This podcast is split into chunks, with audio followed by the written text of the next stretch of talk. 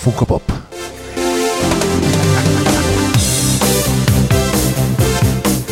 Vi que la crítica de Malito tiene la frase Funko Pop en el título.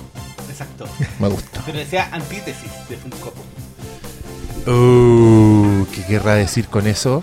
Malito. Lola. Eh, espérelo en la parte de Ready Player One. Porque como siempre, vamos a partir hablando de cualquier wea. Sí, Mantengamos, ¿no?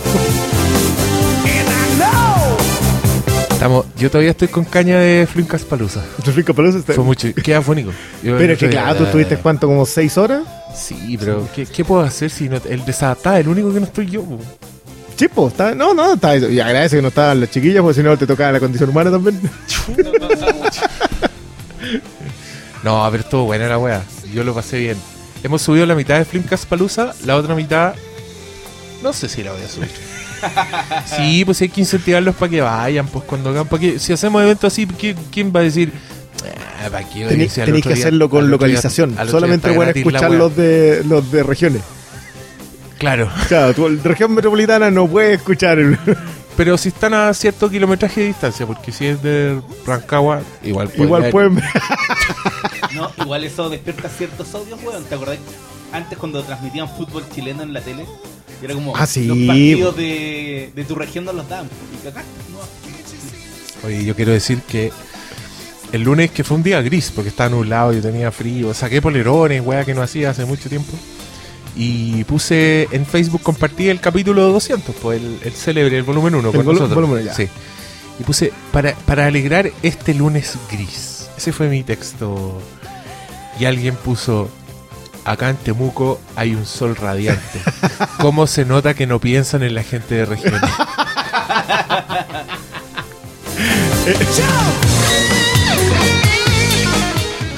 ¿Qué, ¿Qué hacer? ¿Qué les dice uno? Pero yo creo que eso era con. Era troleo, era.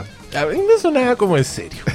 Que el chiste no estaba muy así visible. Sí. No, que se, se sienten excluidos. Pero le. Sí, pues de más. Pues igual, igual. Igual debe ser como- penca, anda. Yo me imagino vivir en región. No te sentís chileno. No hay ni una wea. Chile Santiago. Miren, par de.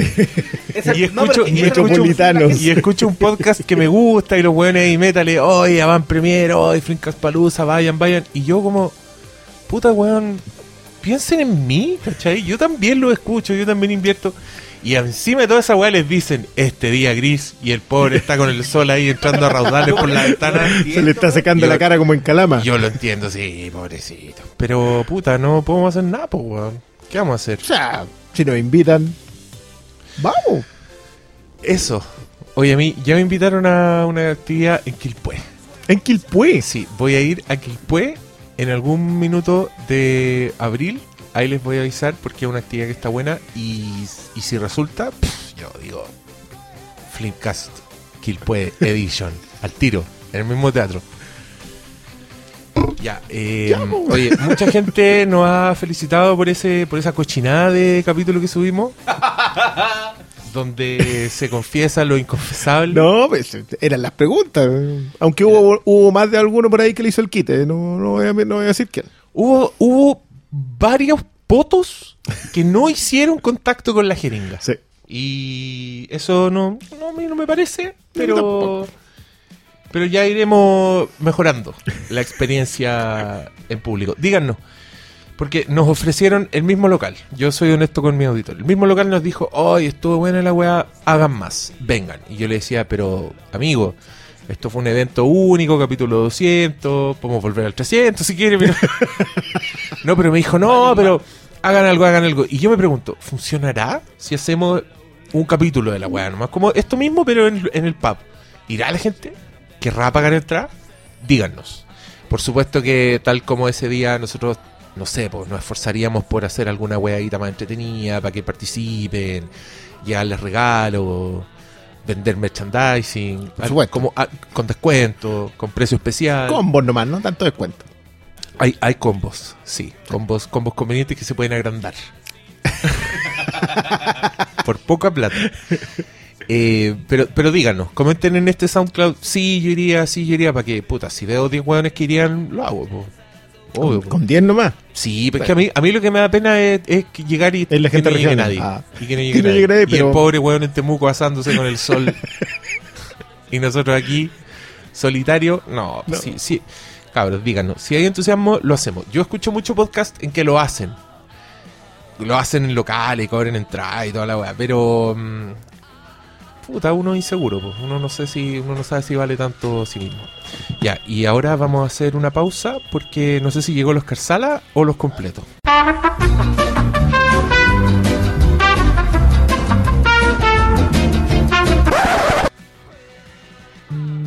Apareció Oscar Sala. Hola, hola. ¿Cómo está ahí? ¿Bien? Yo Ya- weándolo a esto, saquen los teléfonos, saquen todo y la weá que sonó fue el mío. porque- Ya todo en orden. Eh, bueno, les cuéntenos. Si quieren ir a un podcast live, oye, estáis como el malo en Toy Story 2, weón. Qué indecencia, man. Están Deplo- ahí deplorable, deplorable. la- Claro, vos, weón. Apuesto que entráis sopa y pilla. Cuando dice ahí, no entra alimento, weón, entraba ahí hasta un arrollado guaso. ¿Han weón, visto esas fotos que, que entran así como con una caja de zapatos y adentro llevan un pollo asado? La zorra, pues, weón. No, ya- En los en los del centro, donde Pero, pero si el tema es la incomodidad del olor, del olor para el resto. Si ese, ese es mi tema nomás con eso. Yo, yo, yo soy un defensor de que en los cines se debiera poder comer. Yo sé que, yo sé que tengo más tema con los crujientes. Ah, sí. Con los nachos. complica, me complica masticar en momentos de la película. Por favor, no explosión, por Puta, favor, no que explosión. yo- mira, yo soy muy consciente del entorno, pese, pese a la historia que conté, pero de hecho eso confirma que en verdad, en verdad de, no haber estado solo no habría podido hacerlo. Pero claro, me pasa con el, el crujiente y toda esa weá que por último yo la controlo, ¿cachai? Ahora yo estoy pensando no lo que me molesta a mí, estoy pensando en no molestar durante la película, ¿cachai? Pero con el olor no podía hacer nada. Nada, po.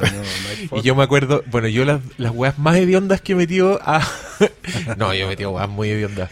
Pero metimos un Whopper, ponte tú una vez, cada uno.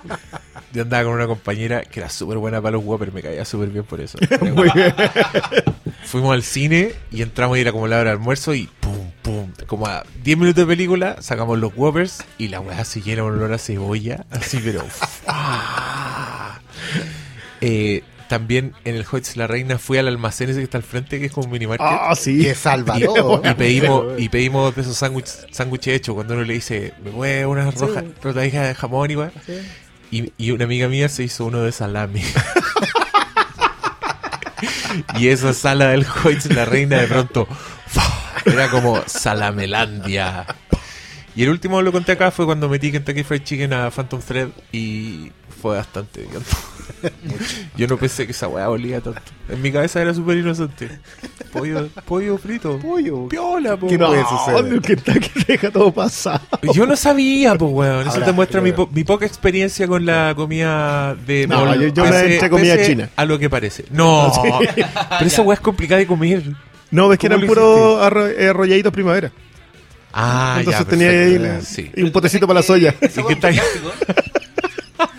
Oye, esa fue un clásico. Mi viejo siempre contaba que en, el- en los cines del centro de que antes había un- una cadena que se llama de pollo frito que se llamaba Montserrat, Sí. era en Tarragona. Bueno, está regona. Entonces, con mi vieja fueron a ver una película y se le ocurrió llevar pollito asado weón, con papas fritas. Y puta, igual les daba lata porque, ¿cómo llevar pollo a una sala? Ya entraron, comieron y cuando prenden las luces, todos los weones están comiendo asado. Yo soy un, un fiel defensor de la que quieran. No, yo, yo creo que si hubiesen los, si hubiese más cine con, con atención a- Pero entráis con esas reglas del juego, o sea, entráis sabiendo que todos pueden estar comiendo al lado tuyo. Pero- Oye, No, pero no te. dijeron. Mira, yo quiero. Puta, es que yo sé que mi devoción por el álamo ya bordea en la fantasía. que, que la comparto. Pero, Briones, tú eres testigo. Esa weá no se llena de olor a comida. No. Es un restaurante. Sirven Literalmente. tacos. Sirven tacos en esa weá. Weas con pickles, No, porque los gringos uy. son más chanchos que la chucha. Y la weá no sentí. ¿Cómo lo El hacen? olor a weón? Luego, si yo ¿Qué me pedía por lo menos será- tres cervezas por película. Pero weón, será la ventilación de la weá. yo creo, era la- igual era- pero no eran tan grandes. No, no, Quizá- pero muy, eran salas enormes. muy No, yo no sé cómo chucha lo hacen, partían, tan temprano, después ya la nariz la tenían acoplada y chao, nomás, pues no sentían. También puede ser. Bueno, también probable. puede ser que uno también estaba comiendo, entonces tenía Cla- ahí claro. el- Y todo Austin tiene olor a. Pero igual, igual hubo, Sí.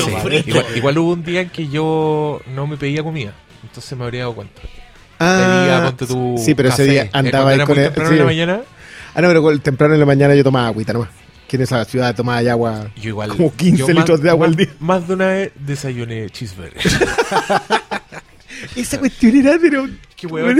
A mí me dolía la guata Vos no, mirarla. vos no sabéis la emoción para un gordo como yo de estar en un cine a las 10 de la mañana y que pase la mesera y tú le decís, hay cheeseburger a esta hora y te diga, está la carta completa.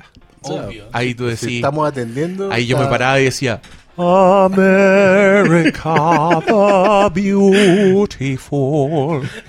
Eh, traían, decían, weón, tocino con huevo, weón, y vienese y sí. bueno, yo, yo soy de los creyentes del tema de la deshidratación y la cerveza. Que es mentira. Pero igual yo se lo sigo creyendo. Ya, ¿qué desarrolla? ¿Qué Eh, se supuestamente una de las mejores formas de hidratarse es tomando cerveza.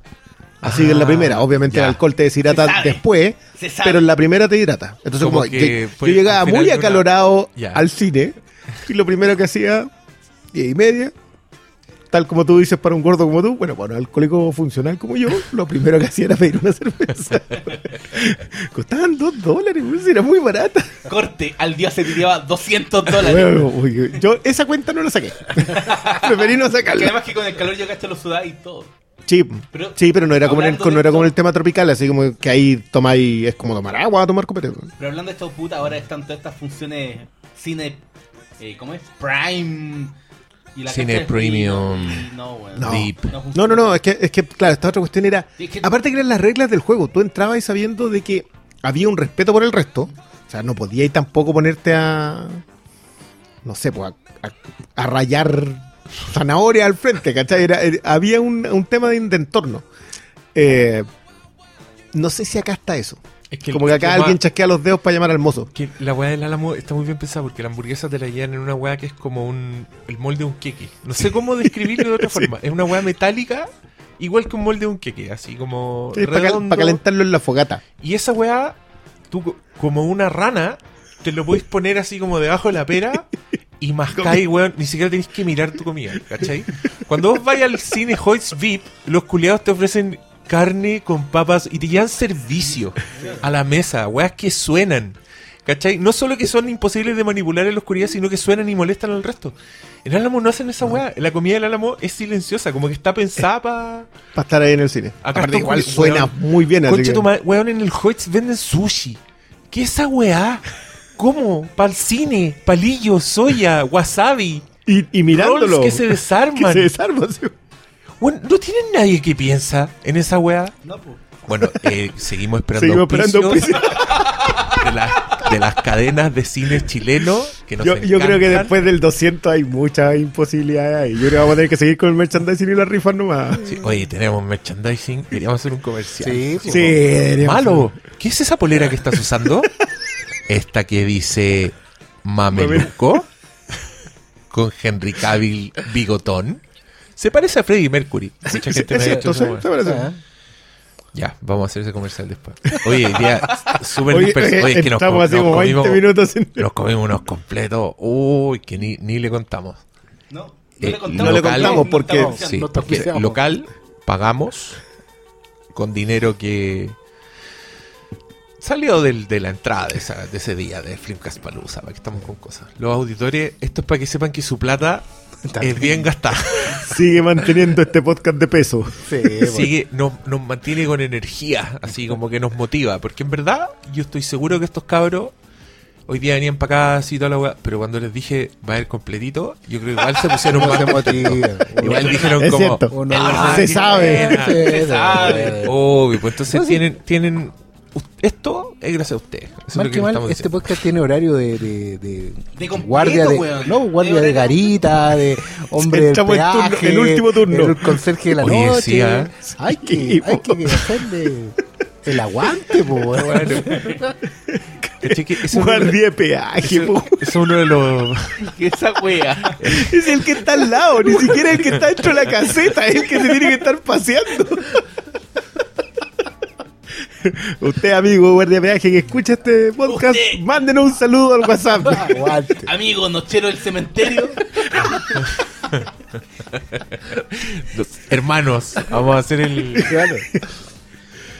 Oh, Ya. Bueno, ¿qué le iba a decir? Bueno, una de las gracias de hacerlo en el, en el pub es que terminamos temprano. Es verdad. Sí, está acotadito ese asunto. Sí, ¿cachai? Aparte, Ahí- yo creo que no, no hubiesen a aguantado. las más. 11, a las 11 ya estamos saliendo. Sí. Son las 11, estamos- no empezamos a hablar No. ni siquiera de una de las De una de las dos que vamos a hacer. Muy Oh, bien. concha tu madre. Ya, vamos al grano entonces. Hoy día decidimos hablar de dos películas eh, que ustedes, una de las cuales pueden ver ya. No, y al momento que hice este podcast la pueden ver las dos. Una en la comodidad de su hogar y la otra en la pantalla más grande que encuentre. Se lo decimos desde ya. Una en la comunidad, eh, o sea, comodidad del hogar que no puede ser nominada al Oscar según el director de la otra película. Oh, Sí, este weón empezó ya a hacer análisis. Este cabrón industrial. comenzado de, de una, es el primer Que comentario y pa. Se nota el profesionalismo aquí en la weá. Sí, gente El- informada. Esto es. The Power of the Tocomple, para que ustedes sepan. Como He-Man, Malo levantó un tocomple, le cayeron los rayos y empezaron las neuronas a hacer conexiones así. Eran fuegos artificiales. Es combustible, weón. Antes de esto no. Bueno, vamos a hablar de Annihilation, la última película del señor Alex Garland, que salió un closet como un buen grosso con Ex Máquina, pero los que sabemos lo teníamos cachados de antes. Sí. Sobre todo porque dirigió una película que se llama Dread, aunque no está acreditado. Yo soy un fan de Alex Garland. Yo encuentro que el weón, bueno, de entrada eh, inventó los zombies, de nuevo. O sea, si hoy día tenemos zombies hasta por la raja, es porque Alex Garland escribió una película llamada 28 Days Later. Y Danny Boyle hizo una weá que también dejó un poco la cagada con el shaky cam y esa estética.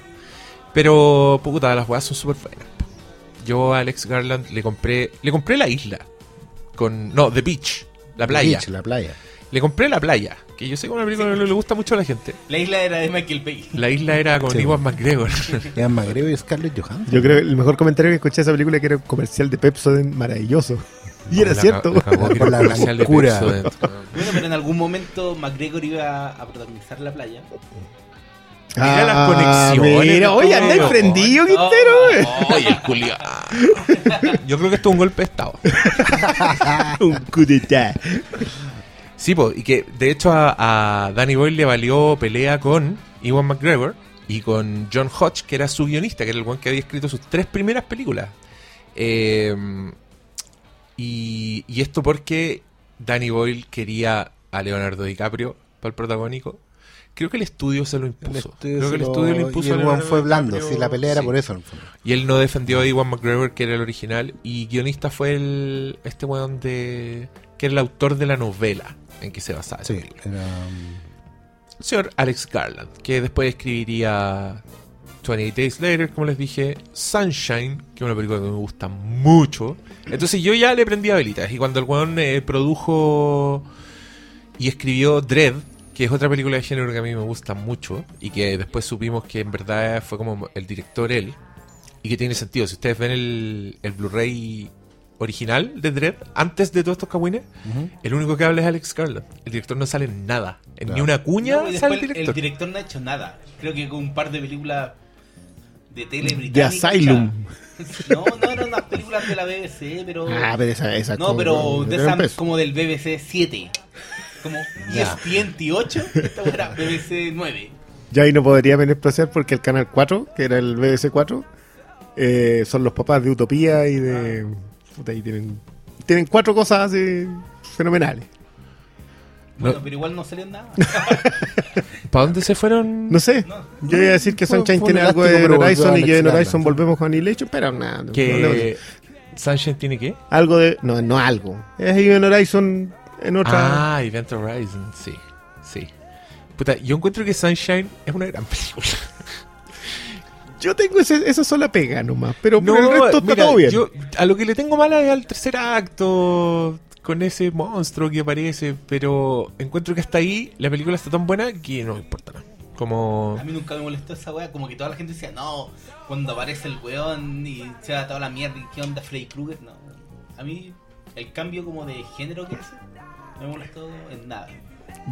Yo insisto que lo único que me incomodaba a mí era que eh, el, hace refer- poco. el referente era muy fuerte para mí. O sea, incluso el- el- hasta el tema de la música, uno era John Murphy con...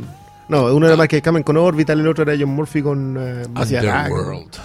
Con Underworld, Sí, sí. que nunca salió ese disco. Era bueno igual. Era buenísimo. Sí, funcionaba súper bien. No, pero aquí yo voy a defender la estética. Encuentro que la Sí. estética se chupa tanto a Event Horizon que da lo mismo. Es La que- weá es como. Mira, sí, sí, en algún momento lo vamos a comentar, pero yo creo que Annihilation... Annihilation, Aniquilación, digamos Aniquilación para no tener problemas. Annihilation. Annihilation, eh, también tiene eso. Tiene esa cuestión de que, Sí. claro, tiene, sus referentes son de película B.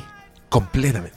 Na- Y a mí esa weá me encanta. yo, yo lo adoro. De hecho, yo, yo lo comentaba esa cuestión de que no es que tiene mucho Tarkovsky. Viejo, tiene No. más de la esfera. No tiene de Tarkovsky. Ah, Weón, yo me acuerdo de una conversación post función de prensa de Dread.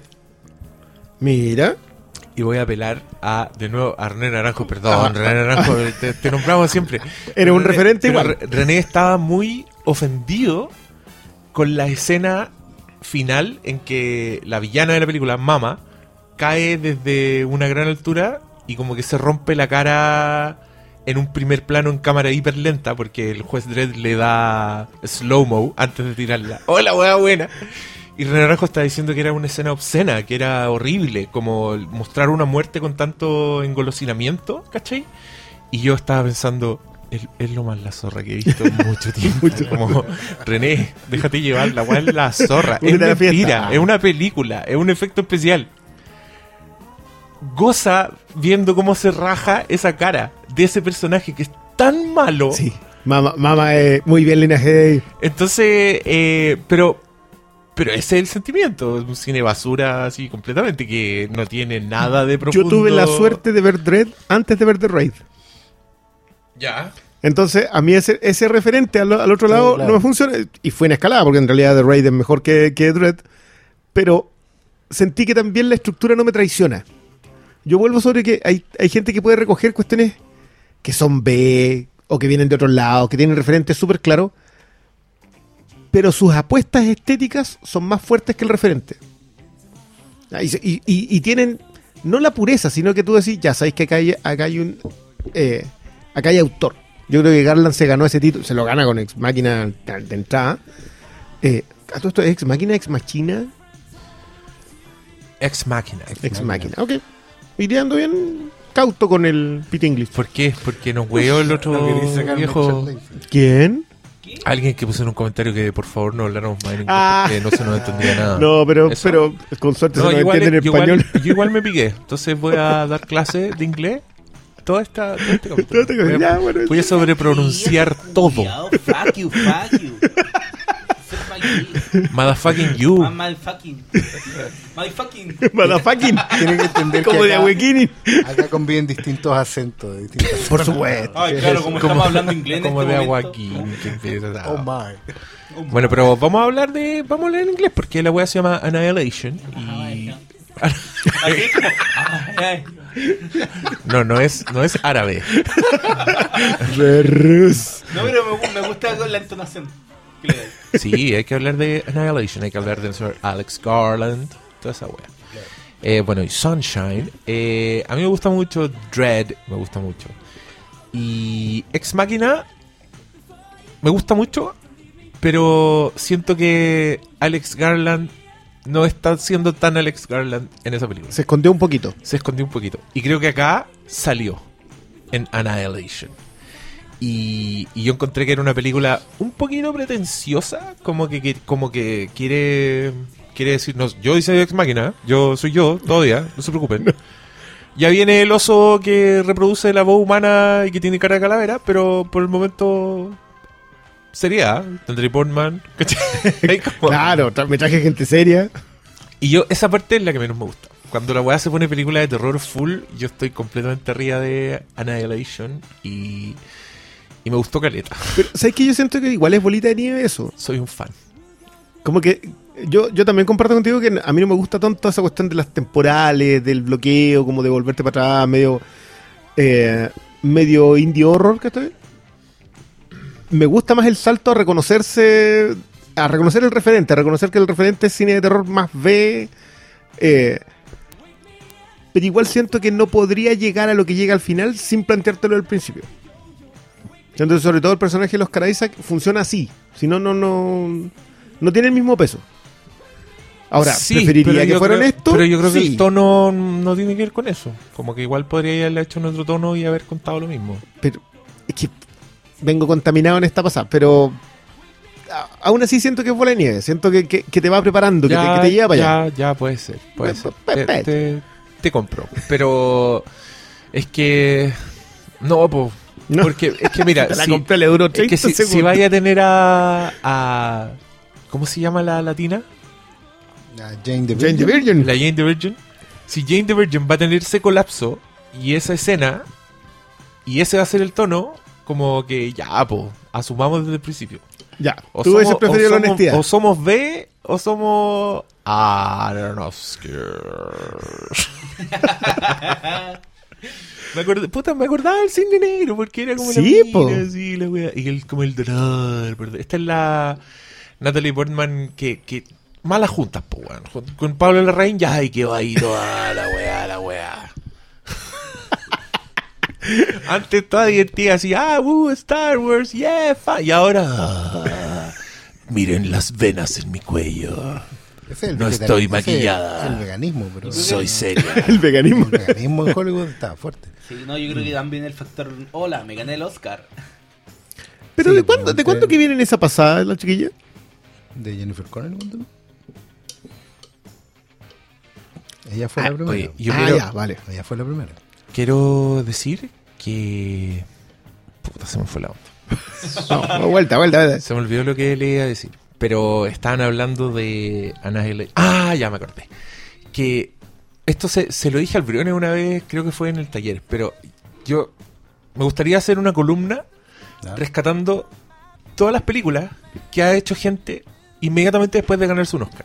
Ah, como, como la, la Ah, prueba, sí, la sí. prueba de yo, la blancura. yo veo un patrón. No, veo un patrón. Creo que hacen una película muy jugada, muy personal, que, an- que antes habían intentado hacerla y no, le- No no habían podido podido, y ahora que tienen un Oscar pudieron hacerla. ¿Cachai? Los ejemplos que se me vienen a la cabeza son eh, el mismo Danny Boyle después de Slumdog Millionaire hizo 127 horas, que es una weá que el weón moría por hacer y que nadie nunca le ha dicho ni cagando vamos a hacer una película de un weón que está inmóvil y que no se puede mover, ¿cachai? Sí. Y pese a que el weón tenía la idea de hacerla así como película de acción. Campanella hizo Metegol. El weón hace el Estuvo secreto de sus metido como ojos tres años. y hace Metegol, que es una weá sobre un tacataca mágico, weón. Y ahí se los dije todo y al mismo tiempo es como una carta de amor al fútbol. Hizo Sí. que a mí me importara el fútbol y eso ya es como... No puedes Wow. abandonar tu pasión. No, pues no podía. Pero siempre, siempre los weones se ganan el Oscar y hacen como una weá acuática así. Bueno, G. Iñárritu está en una weá que no se puede ni estrenar. Pues, weón. La que hizo en realidad virtual. La- la- claro. Porque se ya se ganó un Oscar por eso. Pero, pero es como, claro, ahora es verdad en realidad. ¿Cuándo lo vas a hacer si no es ahora? Te ganaste el premio. Ya, que ya dos seguidos. Sí, pues, bueno, bueno, Ti- Tiene cuenta Pero- ahorro. pero igual. Vamos a ver qué hace mm, del toro. Sí, pues, Vamos a ver qué hace el toro. diciendo. Yo estoy, estoy Del- muy metido Del con... toro que nunca haya vendido tanto como vendió Oye, ahora. Creo que vendió, con, con una ha vendido más que todo el catálogo previo. eh, eh, es muy probable. Sí. Bueno, eh, Alex Garland se ganó el Oscar por... Ah, y el otro ejemplo que me gustaba mucho dar y que ahora es pertinente porque viene Semana Santa, Aronofsky después de ganarse todo el prestigio y los Oscars del Cine Negro, hace Noé. No, eh. Pero no hizo wrestler antes. que- No, no. no, Ah, eh, Negro, wrestler no es. Cine Negro, El no. luchador es antes de. El luchador ¿En serio? es como, sí, de hecho el cine negro era una especie de como de espejo de. No, pues y sí, pues y la comparaban. Sí, Y yo creo que y yo creo que todavía le duró el No. vuelito y su madre, así que caga. Quedaba, que- Quedaba, algo en la cuenta sí. corriente y vamos. Sí, pero siempre es interesante. Bueno, y Alex Garland hace esta weá que eh, yo no sabía nada de ella. Me- igual me encontraba con Sí. gente que conocía el libro y que lo había leído y que estaba profundamente decepcionada porque bla, bla, bla. Yo leí el libro, o sea, no lo leí. No. Y la voy en el. Antes de la película me puse a leerlo. Y el libro no se parece en nada en términos de de estructura de narrativa. Claro, pues tienen, comparte la idea de hay una área X donde hay cosas que están mutando y la vida está encontrando nuevos caminos, pero la historia es completamente diferente. Entonces yo sé que si, si, si sigo con el libro, me voy a encontrar con algo que es De hecho, nuevo y que no, no es, no es como una réplica. La, la película no fue una réplica del- exacta del relato, sino tomó una idea y de ahí. De hecho, yo tengo entendido que las novelas de James Van der Meer, creo que es el autor, son tres. ¿Cachai? Que es la típica estructura, una trilogía de, de- de historias que cierran, Sí, bla, pues, bla, bla, bla. en Pero que. Garland, Garland solo se el primero Mm. y no le interesa el resto. ¿Cachai? Porque de hecho hubo una acusación de que los había personajes asiáticos dentro del- del- de las protagonistas, digamos. Sí. Y, el- y la verdad es que la, la explicación fue súper honesta. Fue como, ¿sabes que me leí el primer libro? Y en el primer libro No no tienen ni apellido los personajes.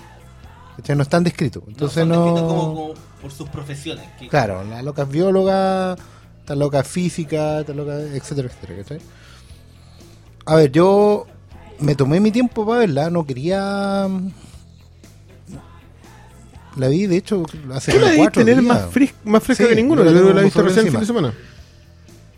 Y me pasó entre medio que igual, por mucho quite que le hice, igual estuve sometido como a, a algunos datos medio spoilerísticos. O sea, entré a ver la película con detalles en los que sabía que me tenía que fijar. La cuestión del oso, por Mm. ejemplo. ¿Cachai? La cuestión de los vasos de agua. Hay un giro, hay un, hay un círculo que se completa con la toma de los vasos de agua. y, pero particularmente una lectura a la que no le pude hacer el quite y, y sí me hizo sentido. Que es que mm, efectivamente Garland como que toma una idea de la novela, esta idea de que, la, de que lo dijo muy bien aquí recién el Pablo, por eso me acordé. La vida se abre camino. Y lo que hizo Garland fue justamente hablar de la vida que se abre camino como los tumores del cáncer. Y que es un tema que está permanentemente en la película.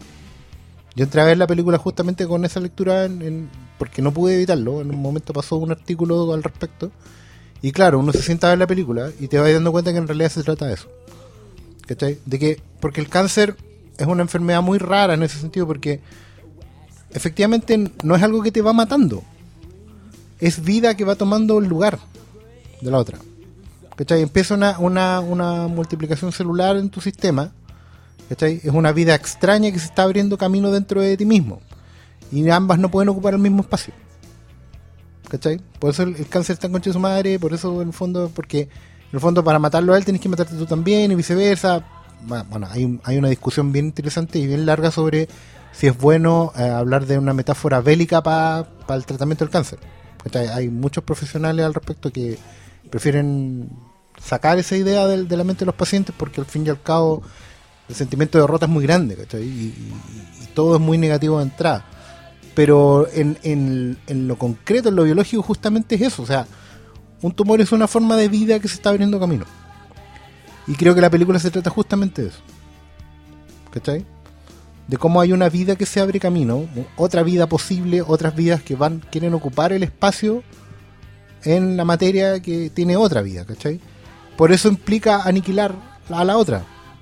¿cachai? Y aniquilar como, como este verbo tan absoluto. O sea, no, no es que vamos a convivir, vamos a negociar eh, el espacio, ¿cachai? Esto no es una conquista, no es una colonización. Es aniquilación pura y completa. Uno de los dos nomás puede ocupar el espacio que hay. Y eso es, biología, ¿cachai? Cuando entra, cuando entra un, un, un organismo, un ecosistema encima de otro, no hay otra vuelta, ¿cachai? Encuentro que es súper interesante en ese sentido que agarréis una idea que es del cine B de los años 50 y había hartas películas en ese sentido de esas de autocine que clásico que caía un meteorito y el meteorito era una forma de vida, de ahí viene The Thing, ¿cachai? Y, en sus dos versiones y la otra vez también un buen amigo Jaime Martínez me prestó una película que trataba justamente lo mismo. Cae un meteorito en un área aislada y hay un equipo de militares que tiene que ir a ent- entrar a- y toma contacto con él y el meteorito obviamente les cambia la percepción del mundo. Misma idea, años 50, firmada con 2 dólares en blanco y negro, igual, igual, igual, ¿cachai?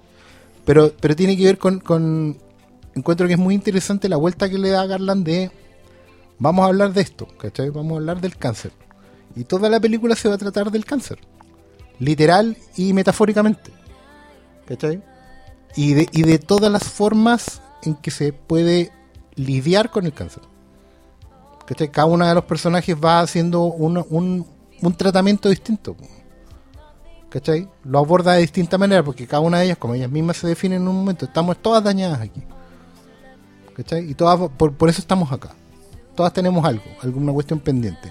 O perdimos a alguien, o no tenemos a nadie, o tenemos algo que queremos sacarnos de encima. Algo que queremos enfrentar, algo que queremos ya dejar de pelear, ¿cachai? Entonces, va pegándose una repasada por todas las por todas las maneras de lidiar con esto, incluyendo esa que considera puede considerar el, tema del cáncer como otra vida, otra vida que también es posible y que eventualmente tiene derecho, tiene la posibilidad de vivir. ¿Sabes que Yo, bueno, mm, primero no he leído el libro, pero siento que todo eso que dices es un tema de guion. Creo que está escrito y está puesto. Pero la. Voy a poner esto muy entre comillas. La honestidad de Garland de no. de entender que está en el guion, pero que la forma de abordar lo que tiene es de cine B. Y es súper honesto en esa aproximación. La aproximación estética es, claro, el tipo tiene la, tiene la opción de tener a unos músicos que le hacen eh, una banda sonora que funciona de una determinada manera. Tiene un- fotógrafos que, que, que hacen que, que todo tenga... La secuencia de la gente árbol para mí es hermosa. O sea, es una cuestión que te- Hermosísima. y tú decís, ya, tiene Y esos todo planos eso... microscópicos también que hace como... Bueno, para mí la última secuencia un- es, es una cuestión hipnótica. Tú no podís Sí. parar de, de mirar. Que yo concuerdo, para mí estas son unas películas que había que ver en el cine. Sí. La experiencia cinematográfica de, de Aniquilación hubiese sido otra. Creo que la reacción ¿Puedo- también hubiese sido otra. ¿Puedo tirar un paréntesis en esto? Es que antes se me porque es muy... Yo esta semana vi eh, Pacific Rim, Uprising. Y no puedo dejar de pensar que el estudio es el mismo. Paramount. Y que a Paramount se le hizo estrenar Annihilation por estrenar Pacific Rim. Nadie me saca de ahí. Oh, heavy esa weá. No tenían, No no mismo- tenían... Técnicamente no es el mismo estudio porque. Pues si Paramount se la vendió a... Sí, pues, Paramount. Netflix. A Netflix. Sí, pero Pacific Rim es Universal con Legendary Pictures. Mm. ¿Qué sale el Por eso la estrena acá en? Chile Warner. Y tiene el manso logo Paramount al principio. pues. Al- alguna coproducción de estado metida, pues, pero es Universal. Pero bueno, pero de ahí no, no me sacan. Si usted le cree a Salas, Mande un WhatsApp. Mande. no. De No, mira, 14, eso- 14. Eso, tiene que ver un poco, ya, igual es que una paja, pero es la misma razón por 14, la que- 14 en vez de por la que 13, 13. estrenaron, eh, Cloverfield, la nueva, eh, la paradoja. ya, pero esa weá es una No, mierda, po, Pero es porque los buenos de Paramount, como le han, le ha ido mal el último año, los buenos están enfocando su esfuerzo en gastar la plata de otra forma y por eso están vendiendo estas películas. Sí, pues Cloverfield también es Paramount. No, pero yo leí, Sí. yo leí Sí. que, que había pelea con Alex Garland de por medio. Que le habían pedido que cambiara cosas y Alex Garland no quiso. Entonces ahí para los buenos se transformó en la película Claro. Cacho, ¿cachai? Sí, se enojaron y ya. no Sí, y yo creo que tiene que ver con, con esta weá que les digo yo, ¿cachai? Pero igual debo quitarme el sombrero ante usted, señor pastor, porque me elevaste la película. Aunque siento que no le estaba dando el crédito suficiente y tu lectura del cáncer la encontré filete. Eh, y la, la mina también, pues, la Jennifer Jason Leigh también es otro lado de la weá, porque esa weá va a morirse. Y la loca lo tiene súper que- es que asumido en el y... fondo, to- las- todas van a morirse. Una, una ya estaba muerta en el fondo, la que había perdido a la hija. ¿Cachai? Ya estamos con. No, si esta weá está en Netflix, ya... Y no- no Eh, y hace más no de un mes. arruinan en nada. No, de hecho, de hecho también es cierto esa. Yo creo que yo igual la idea no- la lectura no es mía, yo reconozco que la se me pasó en un artículo, alguien vi el titular y fue como, "Oh, sí, podría ser, ¿cachai? Con la- las distintas maneras con que Annihilation lidia con el cáncer." Yo- No leí el yo- artículo yo- y yo fue lo como, encuentro súper evidente. Era eh, y claro, y la película empieza a hablar al tiro de eso. ¿Cachai? Ellos en el matrimonio tienen un tema. Tienen algo que está creciendo entre ellos, bla, bla, bla, ya, metáfora. Perfecto. Después ella, la, la niña, la, la comadre que perdió a la hija por leucemia. ¿Cachai? Ella es víctima del cáncer. Indirecta, pero es. ¿Cachai? Después la otra que siente la, la, mu- la- la muerte por dentro, pero ella no quiere pelear. Y se termina siendo que, Flor. que la Tessa Thompson que está bueno yo acá ¿Cachai? yo quiero destacar para mí la Gina Rodríguez es el personaje de esta cuestión Ah, está tremenda. Sí. Muy fuera de su personaje regular, digamos, y eso, y eso para mí cuando empiezan a darte rango, porque Natalie Portman es Natalie Portman, no es... Sí, pues, bueno. No, no hay, no hay ayuda que no hay, no hay tanta referencia a ella. Es súper, muy sorpresivo verla. ¿Cachai? Me dio gusto verla. Porque es como, oye, qué bueno que le den oportunidad a otra gente. Sí, y, a- y- ¿Cachai? claro, No, y- claro, pero... Bueno, está la referencia también de la, del personaje de la Jennifer Jason Lee que tiene cáncer. Claro. Pero, Y, el ejemplo- y en el remate solamente el remate habla solo del cáncer. De hecho, por Sí. eso te- se, me, se mimetiza el otro personaje, etcétera. Yo, yo con esa lectura, es que sabéis que yo siento que esa lectura es eh, directa, ese es texto. Claro. No, no, no, no es, no Sí, es es subtexto, es, es directo. Es como decir que Por eso me interesó más la estética, digamos, como que paso de eso a lo otro. Por, Sí, es que- por eso también me molestan Claro, tanto esta, esta alusión a la pretensión. Tiene, tiene por una vertiente eso, pero también por otro lado es como una evolución de la clásica idea de la ciencia ficción de los de los usurpadores de cuerpo. Pero aquí transportado al- a, a términos de vida que está eh, entre modificando y readaptando. Es que no es tanto eso, porque hay, conoce. hay una cuestión muy interesante, porque hay gente que puede decir que, ah, esto es igual que la, la esposa del astronauta. Que es una película muy B, muy corneta con Johnny Depp y Charlize Theron. Qué, impresionante que esos dos actores de primera línea hayan hecho semejante pedazo. Cierto, de- puta, que hacía falta la plata en los 90. Pero, por ejemplo, esa, esa habla de, in- de engaño, de invasión. ¿cachai? Acá, bueno, es que eso es lo que me gusta, Carlan, que está tomando ideas de la ciencia ficción que son tradicionales, clásicas, la, del usurpador de cuerpo, lo he dicho muy bien. Pero se está yendo a las otras áreas inexploradas por el género pues, actualmente. Ex máquina Y de hoy, día, y hoy día es la, la inner circle. Porque tú sabes que la- las áreas inexploradas hoy en día no es el espacio. La ciencia ficción hoy día no necesita mirar al espacio. El fantasma en la máquina. No, puede ser una Puede- el fantasma de la máquina, pero la otra que es más interesante, que en realidad son dos. Una es el espacio interno, el nivel subatómico, ¿cachai? El molecular, El pues, el molecular. que te cambia acá. Y el otro el submarino, Lovecraft. ¿Cachai? Entonces, esas son las dos. ¿ah? son las dos. Entonces, tomar. Porque, no sé, ah, pero yo me acuerdo cuando en el colegio me dijeron que el cáncer en el fondo es. No es, no es, no es corrosión, ¿cachai? No es necrosis la weá. Es, es otra forma de vida que, se- que empieza De a hecho, de hecho no muere. ¿cachai? Se Cuando dice- que el, que el cáncer tú puedes guardar las células Claro. cancerígenas y se mantienen y, ahí te vivas dicen en el fondo, te definen algo. que un tumor es benigno, maligno, en realidad esa, esa valoración es súper artificial, porque en realidad el maligno lo que tiene es que crece. Técnicamente el maligno es positivo, po, ¿cachai? Porque se expande. ¿cachai? El benigno es negativo matemáticamente hablando, porque eso pues, no, no, no se sigue multiplicando. ¿Cachai? Yo, yo a mí hay un, hay un tema con este con lo que define el personaje de la creo que es la- el personaje de la Tessa Thompson es la que define el prisma esta idea de que la, es la luz de la refracción de de la, luz, refracción eh, que es la distorsión en, eh, en el consumo Yo voy a ocupar la palabra consumo en el sentido de que cuando uno ve algo que está dentro de otra cosa no está viendo lo mismo que está dentro de esa cosa Eh, y yo, yo tengo toda la idea de que esos tres días que ellas pierden es- nunca más son ellas. O sea, ya no son ellas la- quienes nos están contando la película, no son lo- los personajes que pasaron la... Y eso me gusta mucho. Bueno, está, hay todo un rollo con el tema del tatuaje, de por qué el personaje de Natalie Portman tiene el tatuaje a partir de la, de la entrada y no lo tiene antes. Yo la verdad que no me he dado el trabajo de repasarla así como completa, cuadro por cuadro, para saber si tiene o no el tatuaje antes, pero... Pero es que puro. ¿Cómo? Yo tengo muchas ganas de verla. Es que, mira, yo sí quiero repetirme Aniquilación por una razón distinta. Quiero des- sacarme la idea de saber qué está pasando. Que, que creo que es un tremendo mérito. O sea, cuando tú te despojas de no, no me interesa saber lo que está pasando, quiero ver cómo me lo están contando. Puta, creo, yo creo que mi primera experiencia fue esa.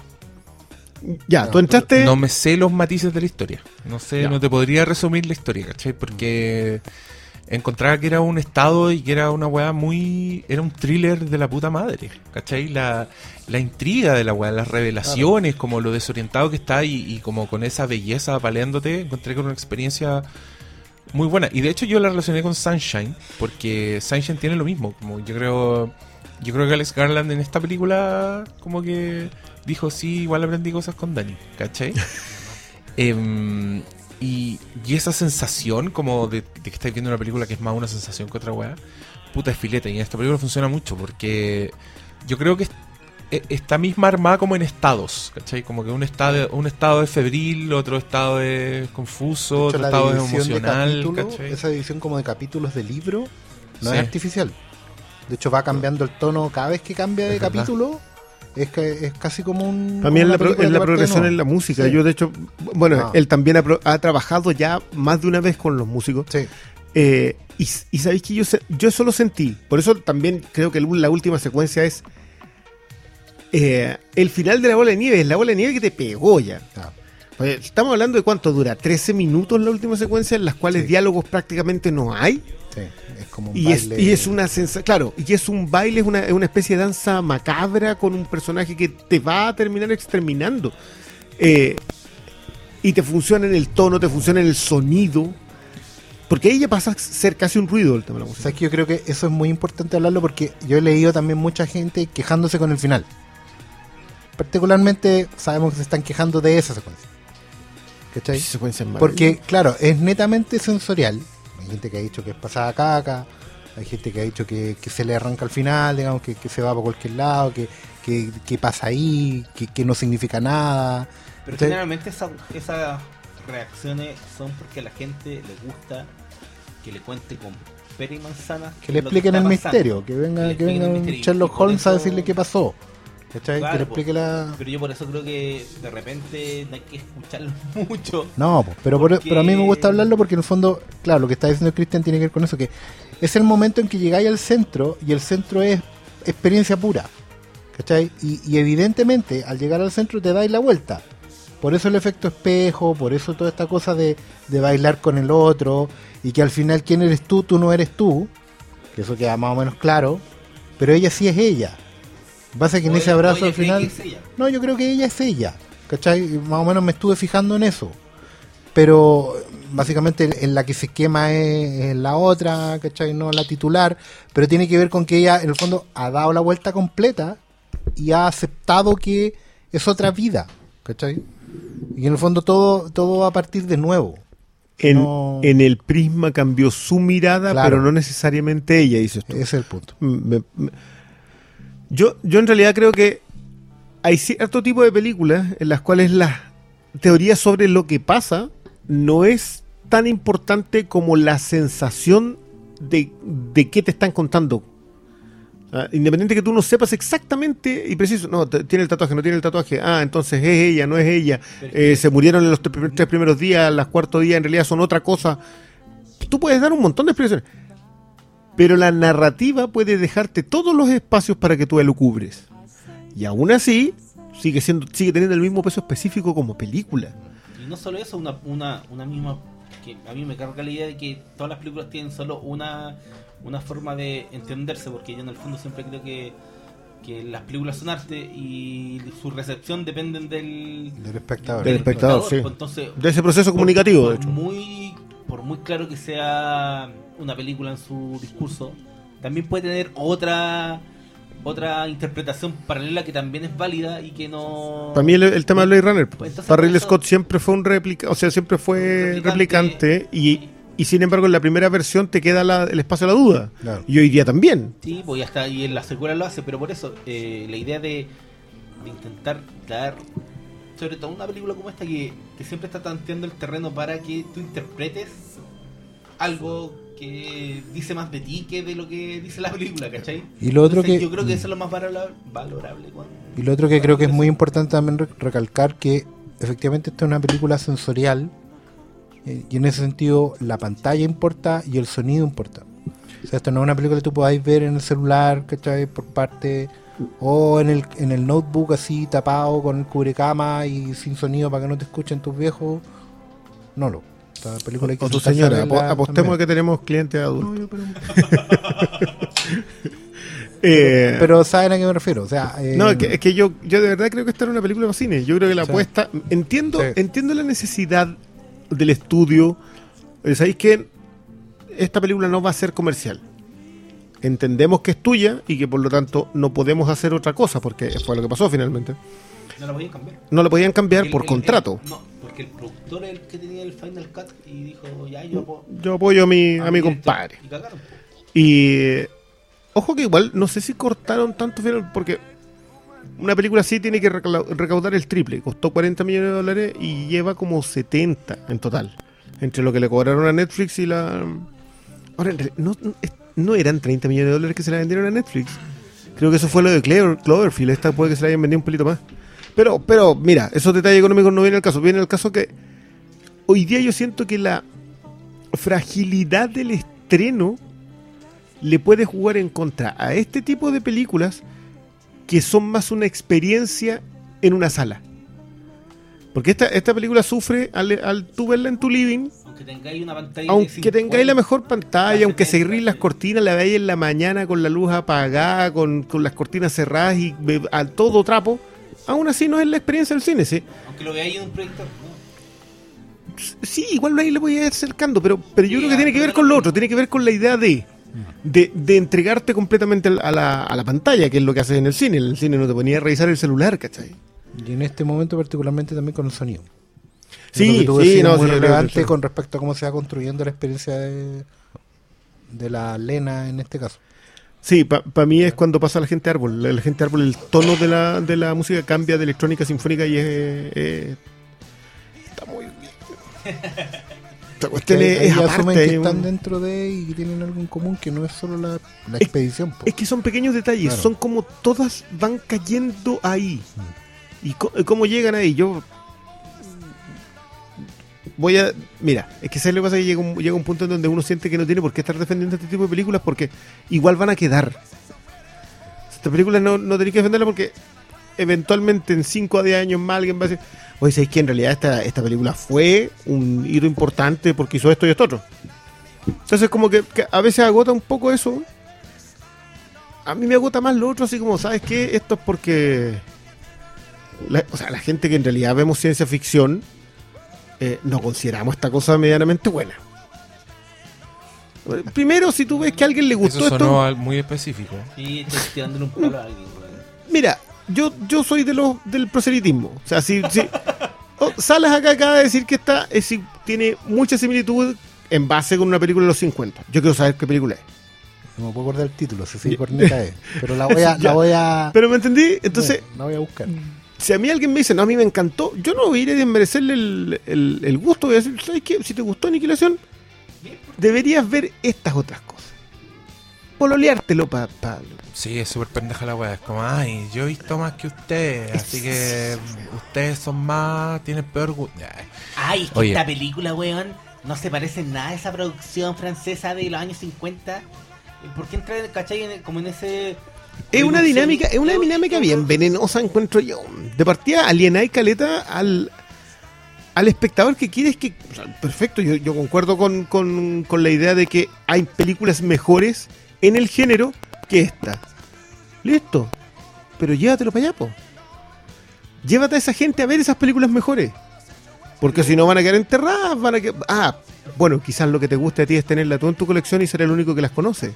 Claro. Esa, esa eso es cosa esa es bien, es bien rara. Yo nunca la he sentido. Yo como, Como que a la gente le, le deja Ya, gustar algo yo, cuando se vuelve yo siempre, yo cuando encuentro algo muy desconocido, como que el tiro en ganas de, weón, vean esta weá, ponerle el foco encima, weón. Es que es que es un tema y, y hay un te- lo que pasa es que hay un gap probablemente generacional, hay una brecha que, que cierta gente no está viendo y que es muy importante y, por lo menos yo personalmente acá en el podcast he, agarrado esa bandera porque a mí me tocó, yo lo, he dicho, me tocó hacer clase en una uni- universidad.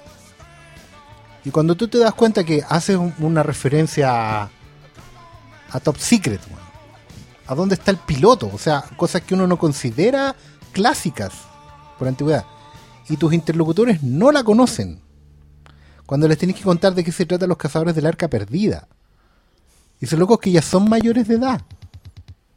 ¿Cachai? No es que sean niños chicos que nacieron en el 2010. Entonces tú te das dando cuenta que nos vamos aislando. ¿Cachai? Porque ya los tesoros no son difíciles de encontrar, entonces los vamos, vamos asumiendo que son permanentes. Como hoy día todos pueden ver Indiana Jones, como todos pueden ver eh, eh, Star Wars.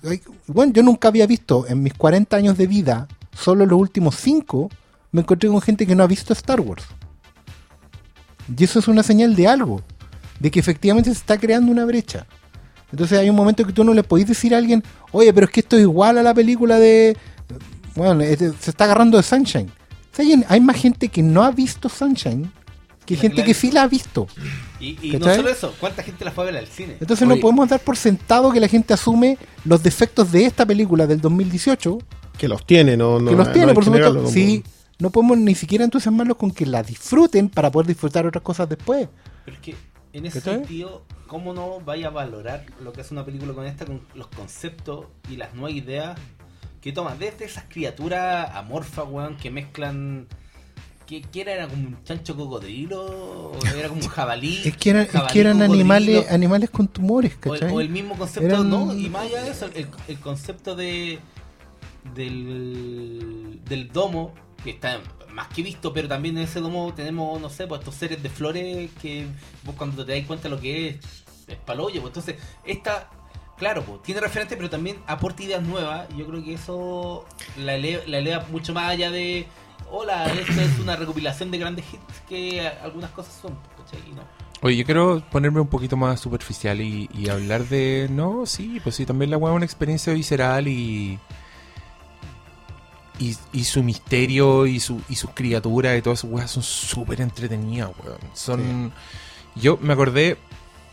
Mientras gente se acordaba de. Para que cachen la diferencia de experiencia, cuando la gente se acordaba de películas de Tarkovsky, yo me estaba acordando de una weá que se llama La Ruina. ¿Alguien vio esa weá? La Son unos pendejos que van a una pirámide azteca y hay unas plantas carnívoras que se lo empiezan a comer.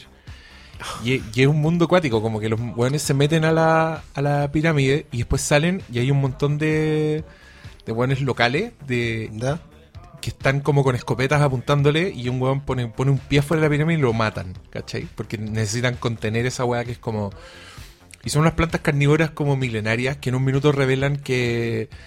No, porque estos buenos empiezan a escuchar un celular. Escuchan un celular y dicen, bueno, hay un celular, nos podemos comunicar. nos podemos-". Y se meten como al fondo de la pirámide, donde loco prende como una linterna y hay 200.000 plantas carnívoras y las plantas son las que están haciendo el ruido del celular.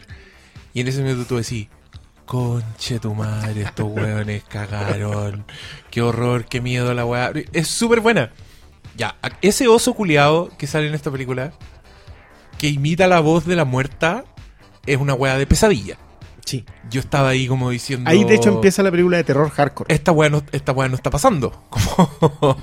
Aunque en realidad eh, de empiezan las tripas de negra del otro loco. Y, y como esa sensación que, que pese a todo yo no la encuentro tan volá, ¿cachai? O sea, siento que el weón podría haberse ido en la bola. Si ese era el concepto, como organismos con células que se están refractando y están Sí. saliendo weas nuevas, weón, podrían haber salido con cualquier wea. Pero así todo siento que, que es, contenido y que es ordenado y como que tiene un propósito la wea, ¿cachai? Como que me siento en tierra firme viendo esta película. Pese a lo inseguro todo, o sea, es un thriller súper sólido que te presenta como el, el concepto yo lo encuentro muy bueno como, como idea, ¿cachai? ¿Sabéis de qué otra película me acordé? Me acordé de Under the Skin. Sí. Esa weá con la Scarlett Johansson, que también es una weá de ciencia ficción que se cae al terror y que tiene unas weas de pesadilla. Así que son imágenes que se te olvidar más. Eh, bueno, esa weá. Veanla, Sí. veanla. Programa doble.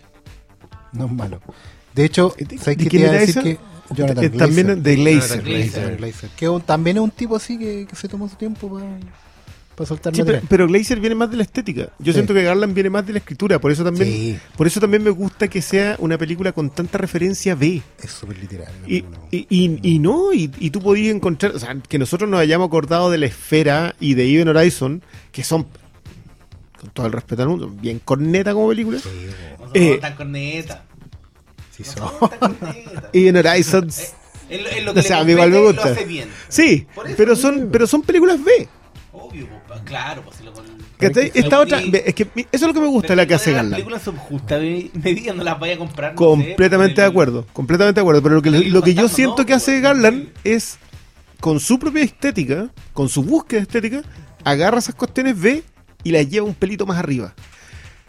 Obviamente, a quien consume un montón de películas B, le parece pretencioso que te agarren un género por neta y te lo eleven a esto otro. Puede no gustarte eso, pero de que la apuesta es honesta, yo la encuentro su y atrevida además.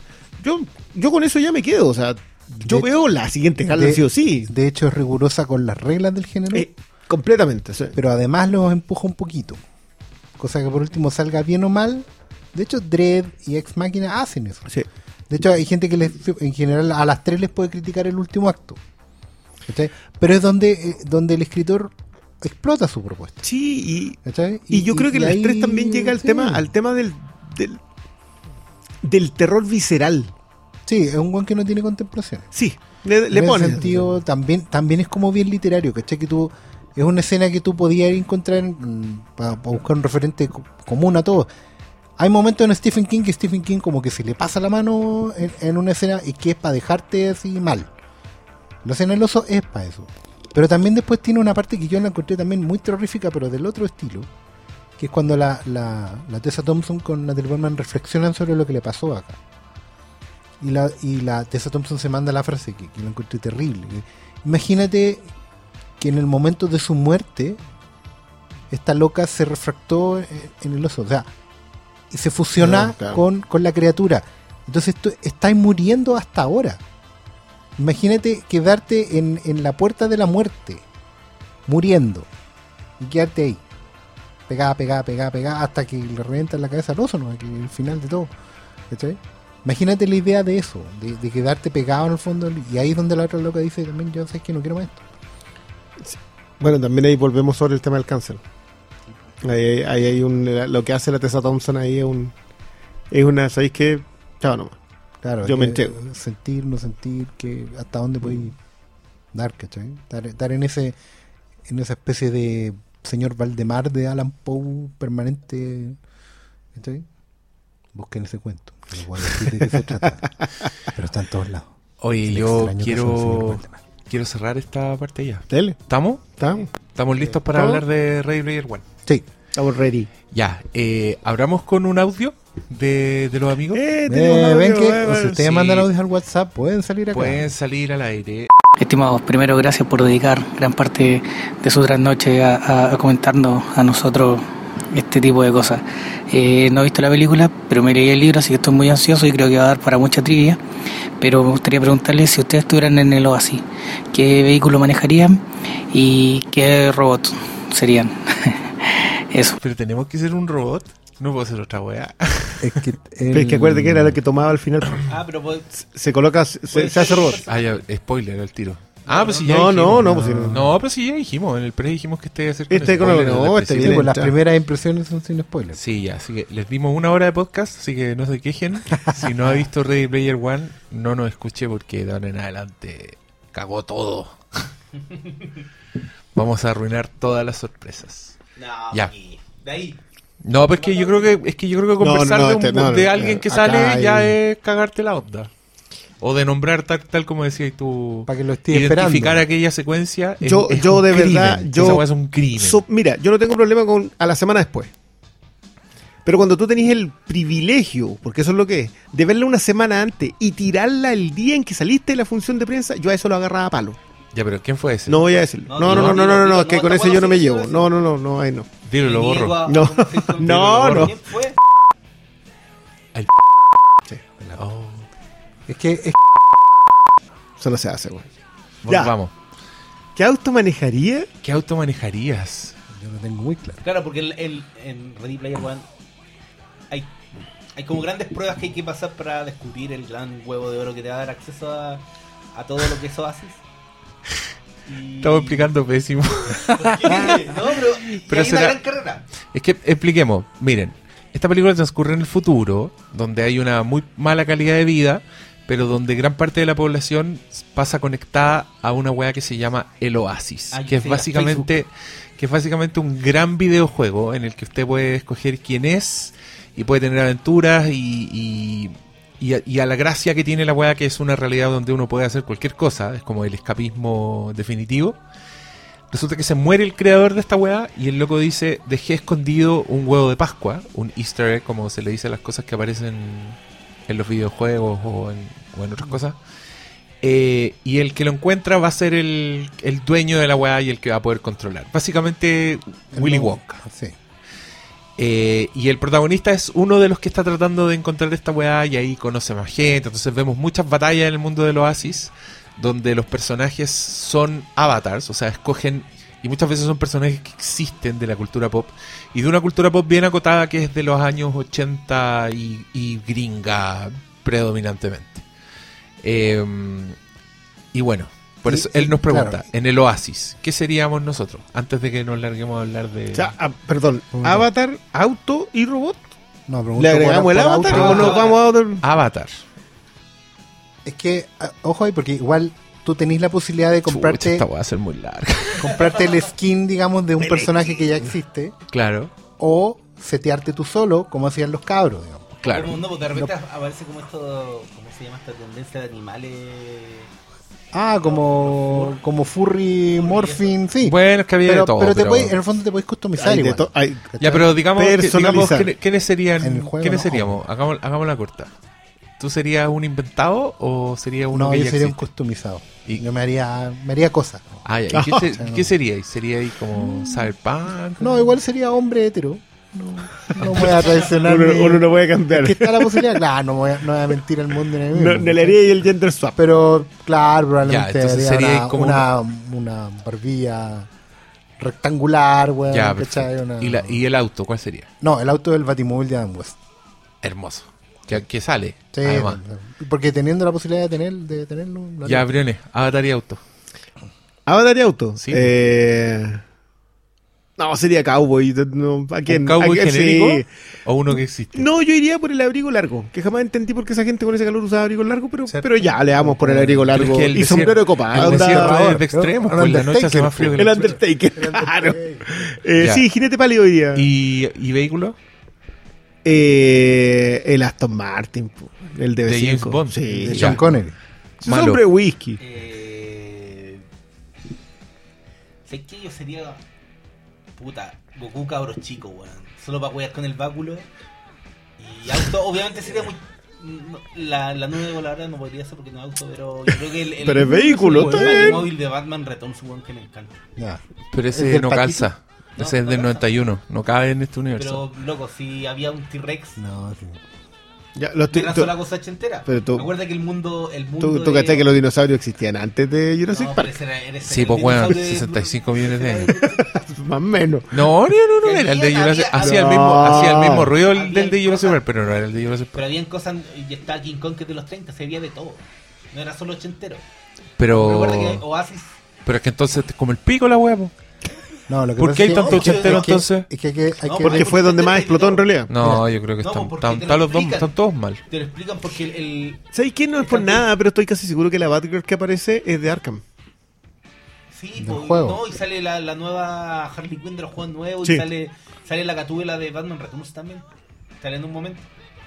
Oye, yo, yo quiero No, saber quién se va a dar el trabajo de agarrar esa cuestión y empezar a sacar. el- sacan Blu-ray y empezar a anotarlo a todos. Yo debo decir que la vi dos veces y la segunda vez vi weas que no había visto en la primera. Muy Me bien. imagino y, que y pasa weas eso. muy heavy. Así Ah. como, chucha madre. No había visto a. Pero bueno. Eh, ya, ¿y vehículo cuál era? El Batimóvil de Batman. Ah, ya. ¿Quién falta? Yo. Eh, yo sería un gremlin. Porque yo me- tuve ese razonamiento. En, cuando yo juego, ponte tú un Mario Kart, juego con personajes chiquititos. Ya. Pero es porque son más livianos, ¿cachai? Claro, y, pueden andar en moto y son más rápidos. Entonces yo tendría un razonamiento similar en el Oasis. Y Claro. sería Un bacán. gremlin. Sí, como un gremlin que eje la zorra. Así que, de hecho, esa fue la weá que vi la segunda vez. Aparece Rayita. A ver, ese rayito. Encabezando un... Una tropa. Sí, una tropa. Y, y en esa tropa está He-Man atrás. ¿En Y esas serio? dos weas no las había visto. No lo vi, weón. No, No, yo- yo me fijé poco. Yo me fijé poco. película, claro, da como para ir en pausa viendo qué sale en cada ¿Y el cuadro. vehículo? Ve, ve, ve. ¿El vehículo? Falta el vehículo. Un... Un ATST. Del regreso del Jedi. Que anda en el bosque. No, weá no no, serviría para la carrera, sería muy lento. Ah, no, tiene que ser. Oye, Ya, pero igual el auditor también preguntó por robot. Lo que pasa es que en el, eh, no queda tan clara la película, pero se supone que tú dentro del juego podéis ir consiguiendo... eh, Implementos, eh, no sé si te lo Sí, po, y algunas podéis conseguir, hay un robot disponible, ¿cachai? Es como una colección de 30 ediciones No. limitadas de robot. Está- así está explicado en el libro. Pero ahí igual se nota porque Sorrento en la tablet los tiene casi todos. Sí, que tiene casi todo seteado. Entonces puedes coger. Toronto, le decimos Claro. nosotros. Ahí. Entonces ahí, ahí viene la pregunta de Nolan, Nolan. Nolan, No Ron. ¿Cachai? Ahí viene la pregunta de que, qué robot gigante seríamos. ¿Cachai? Ah, tiene que ser robot gigante más encima. Es que eran robots gigantes. O gigante. En el, Eran en el pa- libro creo que es Ultraman. En el libro es Ultraman y el gigante de hierro contra Mega Godzilla. Aquí obviamente sacaron Ultraman, probablemente por razones de cuando reconocimiento, preguntaron robot y, y- Pero conservaron más- la regla del, del minuto, digamos, que Ultraman el poder le duraba un minuto y después se hacía chico. ¿no? Puta, yo pensé que no íbamos a durar más en entrar en estas especificidades. Tú pusiste No. esa pregunta. Eh, gracias por sus mensajes de voz. Mucha gente está mandando preguntas escritas al WhatsApp y yo les quiero decir que no nos sirve. po. Sí, la idea era tener un número para escucharlo. Pero, pero ahora saben, como escucharon que la pregunta sale al aire, ya lo saben, para la próxima, gástense hablando. Bueno, ¿qué les pareció Ready Player One? Ya lo dijimos un poco, pero ahondemos. ¿Alguien, ustedes no la han visto dos No, veces? la he visto ustedes se quedaron veces, con no. ese... No, yo quiero ir a verla por segunda.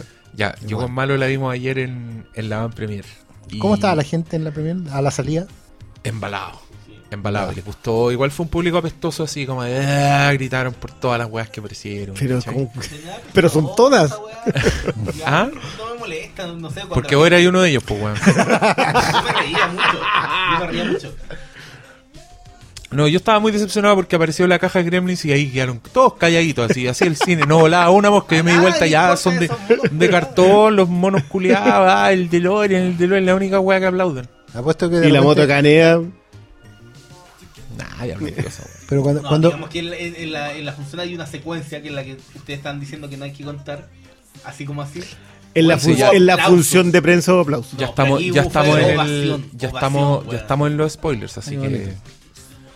No, pero hablemos de cómo le, si les gustó o no. Yo creo que lo dejamos bien claro. Bueno, lo dejamos bien claro a la salida del cine, que es distinto a bien claro después. Yo, yo de hecho, eh, algo escribí por ahí, pero la he digerido mucho, Ready Player One. Y siento que de verdad que Spielberg eh, se tomó un se tomó el tiempo de sentarse a conversar con su gente. O sea, no es, Ready Player One tiene el ataque nostálgico por un lado, eh, la rebelión postadolescente por el otro. Pero esas dos conversaciones las deja de lado. Es eficiente en contártela, como, como es Steven Spielberg, digamos, no, no, es, no es un aparecido. Pero la otra conversación de decirte, ¿sabéis que dejaste de disfrutarlo? Te detienes demasiado en fijarte en los detalles y dejaste de disfrutarlo. Y creo que esa lectura para mí es, la que se me queda y a la que no puedo dejar de darle vueltas en el total. O sea, que lo que es Nolan Sorrento es el que quiere apoderarse de, de esa cultura que disfrutamos. Es la corporación. no, Es la corporación. Es la corporación que contrata a los nerds para que le digan qué es lo que tiene que decir. Porque son cosas que no entienden lo que están usufructuando. ¿cachai? Oye, ¿no encontraste hermoso? Porque mira, me cuesta mucho creer que en este universo no existe Star Wars, ¿cachai? Pero la solución del weón es perfecta. Porque en una parte el weón le dice, ¿quieres el halcón milenario? Lo tenemos. Y el weón se detiene y es como, ¿lo tienen acá? ¿Cachai? O sea, Star Wars es la weá Que no está. que este weón no pudo comprar. que claro, que, no- no es ¿Cómo gratis. se llama? Halliday. Halliday. Hall- Es la weá que Halliday no pudo comprar para tener el Oasis, ¿cachai? Y solo la corporación, liderada por el director Krennic, le ofrece al weón como máxima, porque obvio que Darth Vader debería estar peleando ahí, debería haber al menos 100 que- Stormtroopers por plano, weón. Claro, pero es que, Pero- es que igual Pero en ese- lógica en este los mundo-. Sí. en este mundo Uno solo. no pueden. No, solo puede ¿Cachai? haber uno. Y, y es lo que está diciendo este weón, pues, básicamente. O sea que Spielberg, muy inteligentemente, dijo: Disney culiao. Y, eh, y hoy. Igual me creo eh, un- Disney. hay un, por ejemplo, hay sonidos de TIE Fighter. ¿Sí? Sí. Y- Bueno, yo creo que esas- y- esas y- cosas sí las- las entra. sale un R2 y... Pero Pero, pero no sale Indiana tampoco. No. O sea, es Lucasfilm. Es que- no, pero es que ahí No, fue- pero es que ahí él no quiso. porque él no quiso ser autorreferente. Y, y Y yo igual. yo, yo, yo, me gusta. yo encuentro que eso le pena. Porque él no le pena y no, porque él también Pero es, es que- más respetuoso con sus pares que fueron exitosos Sí, en los 80. sí, yo- Y bueno, lo del cubo Bueno, yo, CMX es yo una weá. yo entre CMX y, y Dante Yo encuentro Dante. que él, él le paga los tributos a la gente con la que creció, Por eso. con la que trabajó. pero- Pero negar un- el hecho de que un- uno de los pilares fundamentales de la cultura pop creo que es un error. Es que no es No, negarlo, no, no, no es no- negarlo. no soy quien en decírselo, digamos, pero Es que no lo está negando. Él no lo está negando. Él, es- él está colocando encima a los amigos. Sí. Está haciendo en el fondo lo no, que... yo no sé si encima. Yo creo que el No, reconocimiento es colocando importante. Lo está colocando por delante. Sí, él igual está atrás. No, pero ¿Cachai? imagínate una Pero no, escena- no, se, no lo está negando. ¿Sabes por qué? En el fondo porque sí. A ver. Es que esta película funciona con una idea desde la creación que es muy importante. A mí es muy importante por lo menos. Que es que efectivamente tú al momento de filmar todos estos tributos constantes no eres fan. Eres ante todo un realizador. ¿Cachai? Y claro, el hacer volar a ETE, eso es repetirse. ¿Cachai? Sí, Y me dio mira, mucho gusto- el- es que mira, ejemplo, en la carrera, imagínate la gran carrera que inicia todo, hubiera un salto y chucha, cuando cambie la cámara, Hubiera pasa la luna, ¿cachai? O hubiera salido el tiburón. O hubiera tenido una brecha y el tiburón te puede agarrar en la carretera. Sí, porque en vez de. Podría haber hubiera sido. Pero ¿sabes qué? Es que esto lo, lo entendí y lo terminé de cerrar cuando fue muy gratificante leer entrevistas de Spielberg en estos días. Después de Rey. digamos. Que, que son cosas que reafirman mi punto por Y el one la tiene tan clara porque dice en un momento, eh, es como, esto es es súper importante que la, la, mm, la gente cuando lo vea en pantalla, no se trata de mí, porque yo lo que lo que busco con film, al, al hacer una película como Ready Player One es que mi imaginación se vuelva a encender. ¿Cachai? Había estado muy... Porque él dice que reconoce, una cuestión que habíamos dicho acá, que él está haciendo dos tipos de películas. Una es la película histórica, porque a él le resulta importante que existan. Y la película de, de la, la fantasía. Esas son las únicas dos películas que le hace. Y tiene, tiene una gran frase porque dice en un momento, a mí me encantan esas películas que se estrenan en Sundance, que son historias mínimas, chiquititas de la vida real. Pero yo no puedo hacerlas. A mí no me salen, no. Eh. No, lo- no, nunca las voy a poder hacer. volvemos al referente sobre que nació grande. Claro, entonces yo hago dos películas, las importantes y las giles.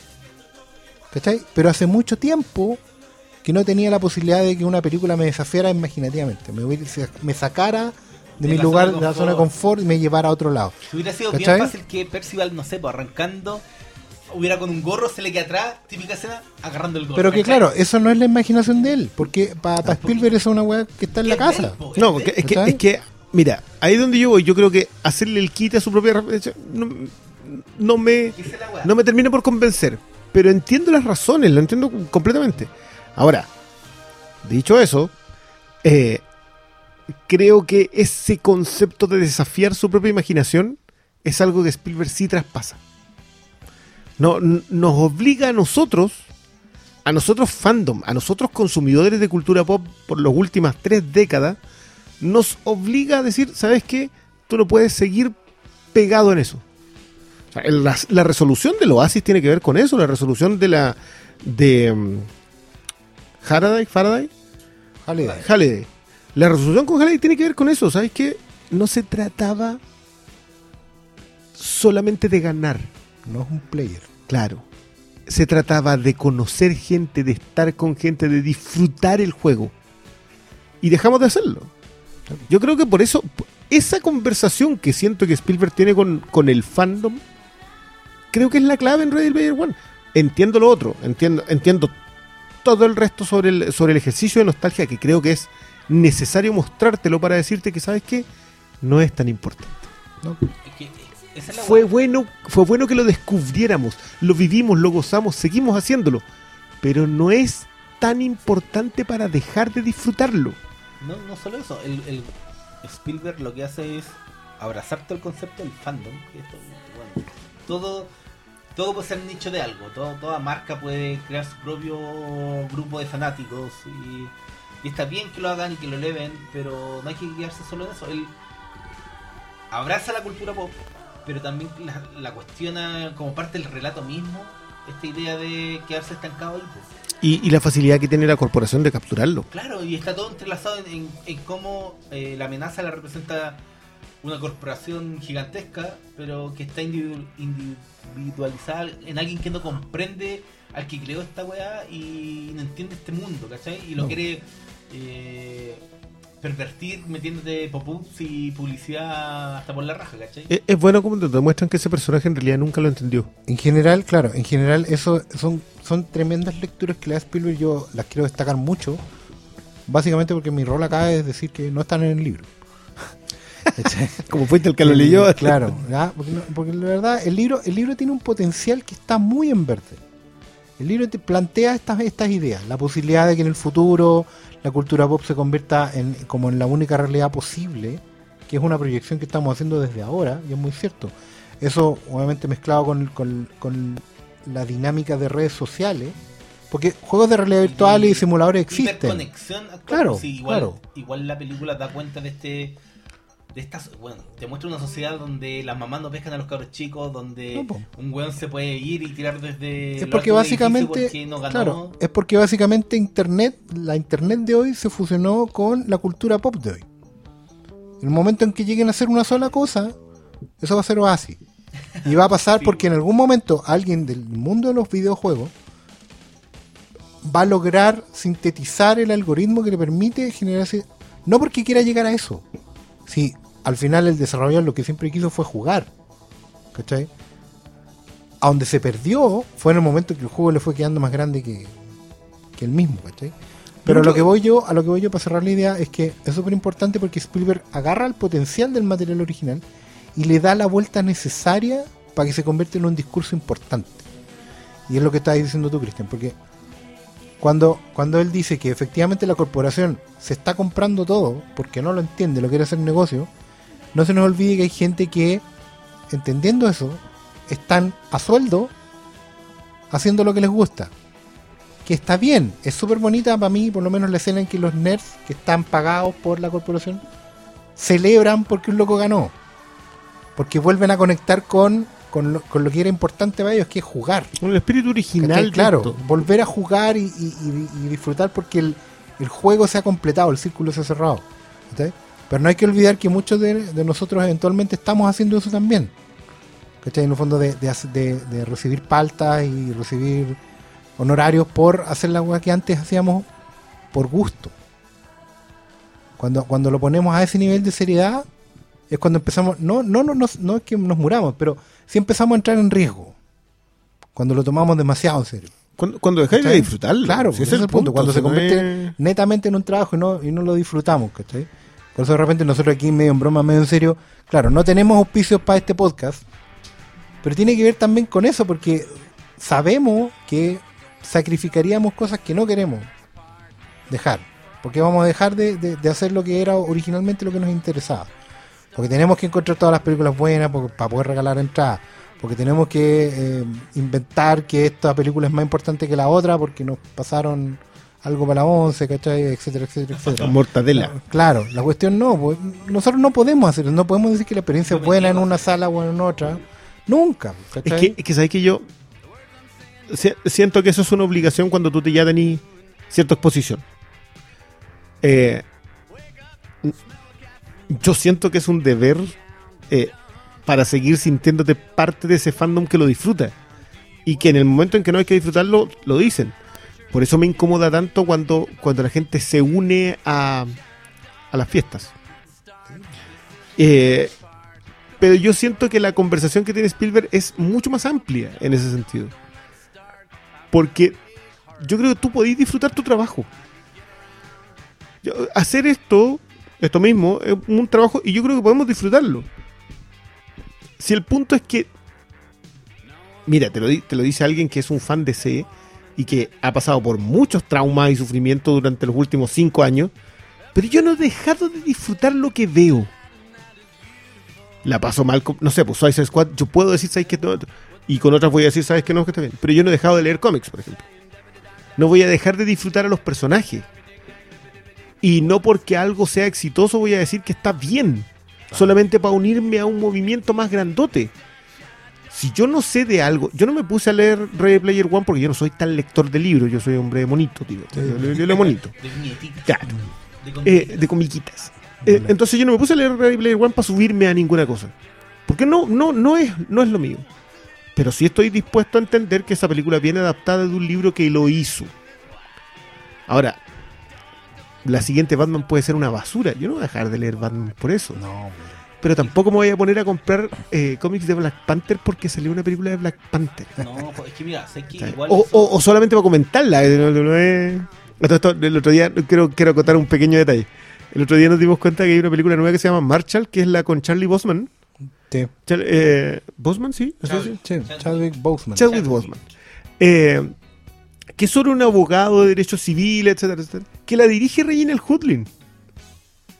O sea, literalmente uno de los guionistas que relanzó a Black Panther en Marvel terminó dirigiendo A al Black- Black Panther en una película que nada que. Fue un, así como, casi, ese fue un Y huevito. era, y era una película sobre un personaje que es más o menos como el tío de Black Panther. Exacto. Estaba muy bonito. Pero fue así como, oh, Oye, pues. pero en base a lo que estáis diciendo, igual. Antes de Ready Player One había como un temor. Y yo lo defiendo como un. el- que esto o podía ser Stranger Things, en el sentido de que algo que evoca algo solo para tener bonos propios. Onda, sí, salen los cazan, cazafantasmas, pero están ahí para que vos me celebrís. O esta weá era Funko Pop, como dicen que era nuestro mayor temor, weá seriada, regurgitada y nada. Y sin alma. Y sin alma. Y la weá al final no es no es eso porque toma el concepto de cultura pop, obviamente te, te todo este mundo donde los personajes pueden tener el avatar que quieran, pero también lo apropia para hacer cosas nuevas. Y yo creo que nada está mejor ejemplificado que cuando se decide recrear una película, pero para hacer algo nuevo. Claro, lo- hay secuencias que son iguales, hay elementos de pantalla que tú decís, bueno, eso es, eso es. Pero también te está proponiendo otra cosa. Para seguir la línea de él, de este de desarrollar todo lo que dejó el creador de este mundo. Te digo algo, yo, una de las. donde más asenté este tema de la conversación con el fandom es que yo creo que Steven Spielberg de verdad es un fanático del resplandor. O sea, un fanático de Kubrick, yo creo que no, no hay muchas dudas de eso. Pero es tanto su fanatismo que él vuelve a colocar ese fanatismo en el goce. Sabes que yo vi esta película y yo quiero que ustedes compartan conmigo el goce que es entrar y ver eso y pasear por el hotel. Y entra- yo creo que esto, nosotros sé yo no sé si, yo no sé cómo le fue a ustedes en la premier, pero en la en la función de prensa fue un ¡Wow! Estamos hablando de gente supuestamente más seria. Pero tú cachai que en esa misma escena él te pone un personaje que no había visto la película y no lo condena. Que es lo como, Ex- weón, pero vos cómo habéis visto. Estupendo, Quinteros. Weón, ¿cómo Y no se queda con ese personaje. Y que. Y no, Los demás dan lo mismo. Y no lo. No, claro, él tiene que sufrir un poquito porque no sabe a lo que se está enfrentando. Pero no lo condena, que hay mucha, que hay mucha condena en el fandom de. Oh, pero tú como no has leído. Eh, no sé, pues weón, Black Panther antes de la película. Claro, te faltan medallas para considerarte fan. Eh, eh, Sí, el, famoso carnet de ñoño, sí. Claro. Sí, pero es que ahí está. Si no lo he leído, viejo, Ven, ¿cuál, necesitáis? ¿Qué, número queréis? Claro, ven. Claro. Que te- pero. Pero esa, esa persecución, eh, es que de verdad, yo creo que esa conversación que la debimos haber tenido un ratito antes. ¿ah? Yo de verdad creo que esta, esto era algo que, que, que nos lo debimos tomar más en serio cuando se empezaron a ver los quiebres a los Rotten Tomatoes. Así como cuando había bandos, Sí. ahí debimos ver que esto era necesario. Que tenga que venir el, el, el, el tatita a sentarse el- con el nosotros. Claro, y decir, oye, cabro, ¿qué pasó? ¿Qué hacer? Pero está bien, porque también es un tipo que está metido en esta dinámica. Él hace dos años estaba prediciendo justamente que íbamos a un colapso de la industria por la cantidad de blockbusters que están estrenando, por cantidad, pero también porque no estaban dejando nada. Hoy en día vamos a. Yo tengo la experiencia que hablemos mucho después de Ready Player One. Y en general, o sea, que, nos empecemos a, dar cuenta de que las cosas pueden volver, siguen, seguir siendo divertidas, porque esta, al fin y al cabo, en lo duro y maduro, es una película muy entretenida. Es una película que no te da respiro. Te, te sentáis a ver esta cuestión, aceptáis las reglas del juego y te fuiste. Te fuiste en esa carrera y no paráis hasta el final, donde chico con, se queda con la chica y todos Y- somos Y felices. chiquillos encantadores, los personajes sí, chicos bueno. son encantadores. Sí, Muy. Spielberg por lo demás, pero... Eh, que, claro, y los únicos que no van a, a disfrutar esta película son los Nolan Sorrento del mundo, que son muchos, Inevitablemente. pero da lo mismo. Inevitablemente. Sí, pero alguien que está bien que les pegue. Sí, ellos no pueden disfrutarlo tampoco. sea, No, pues ese no, está, no están capacitados para disfrutar esta película. Pero es que además- Y considerando que yo, claro, po, obviamente no, volviendo al tema de la cultura pop, uno podría decir, no, si esta va a gustar solo a los niños, yo creo que no. No, no, no, no. Aunque tú no sepáis lo que es el resplandor o lo otro, o no hayáis vivido, o no tengáis conexión con alguno de los grandes guiños que tiene, Yo he visto Gundam. ¿Cachai? Pero, O- pero el momento es emocionante. Es emocionante porque tú entiendes. Bueno, el, el- el ojo que, también, que- es que también tiene que. De nuevo, ya esto lo conversamos en la, pre- en la previa. Spielberg sabe exactamente qué hacer, con qué personaje, desde qué tiro de cámara, de todo. Ese personaje se está ahí preparando. a podría, haber- loco, podría haber tirado un Transformer. podría haber tirado la. De hecho, si era Ultraman, era Ultraman. Para mí, Ultraman es un personaje con neta como lo miti. Pero podría haber hecho cualquiera de esas cosas y hubiese sido igual de espectacular. Porque lo importante es cómo está contado. Y en eso Spielberg, yo de verdad, yo lo que voy a defender pero hasta tío es que esa tontera eh, volvió a Spielberg. ¿De dónde volvió? Si este es el nivel de Spielberg. Este es un nivel básico. Yo creo que tampoco hace, hace esfuerzo en otro aspecto, pero no en ese. Es que pongamos ejemplo la, la, la escena de la carrera, que es, un- es una weá vertiginosa, donde están pasando mil weas, están de fondo, sus, weón, cruzan bolas gigantes, se caen, salen weas de la, de la pista y nunca te perdí, nunca te perdí de, es un punto. de- de la... Claro, El efecto no es una pelea de especial- Transformers, decís El tú. efecto especial nunca se come a la narración. Viene, viene el Tata de vuelta a decirte, mira, así se usan los efectos Y eso se, sucede en las tres grandes secuencias que después viene con la recreación, después con la batalla final que, bueno, serán miles de monos y la weá nunca te perdí. Hasta geográficamente, ¿cachai? En Sí, cada toma, ¿cómo ¿dónde está? está, ¿A dónde el- está? la meta? ¿Cachai? Que la meta es este castillo donde tienen que llegar.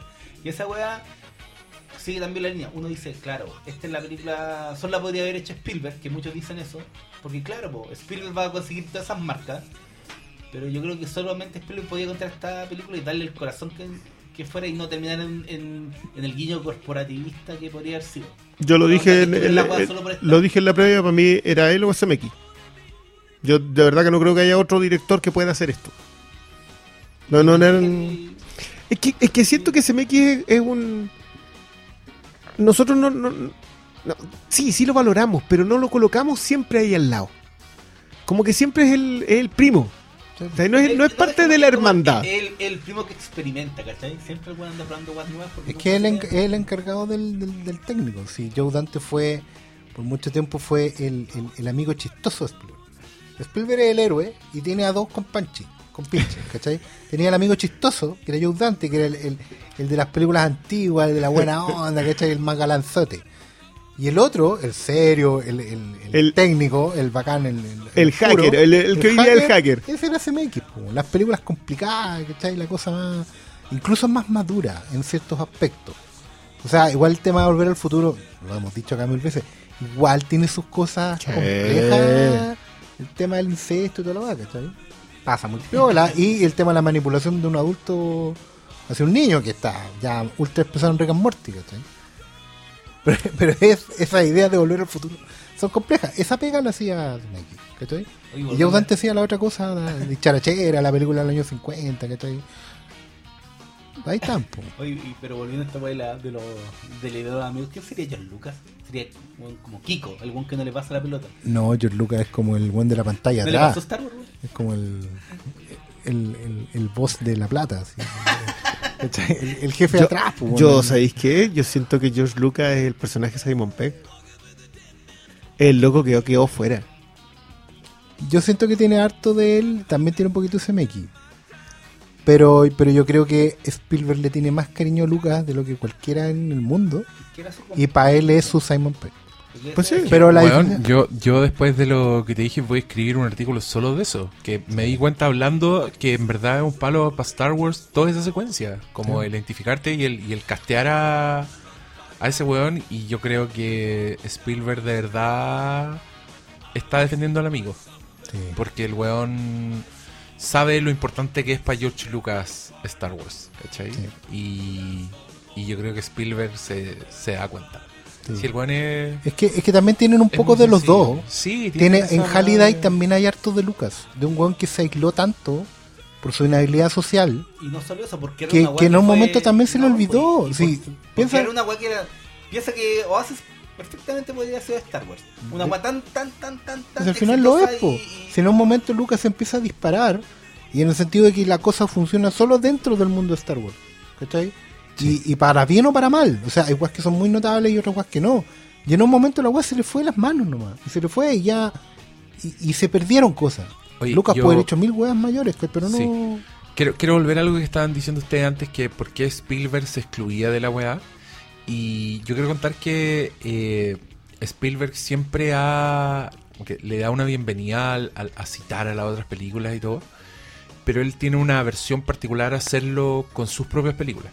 ¿Cachai? De hecho, él cuenta que de la única weá que se arrepiente en su carrera, así de brígido, es del prólogo de 1941 donde imita la escena de tiburón, Ah. la primera escena, y después resulta que un periscopio que sale del agua en vez de la aleta y como que la mina se va para arriba, ¿cachai? Y el weón usa la música de John Williams, hace toda la weá, hace los mismos cuadros, y el weón odia esa weá.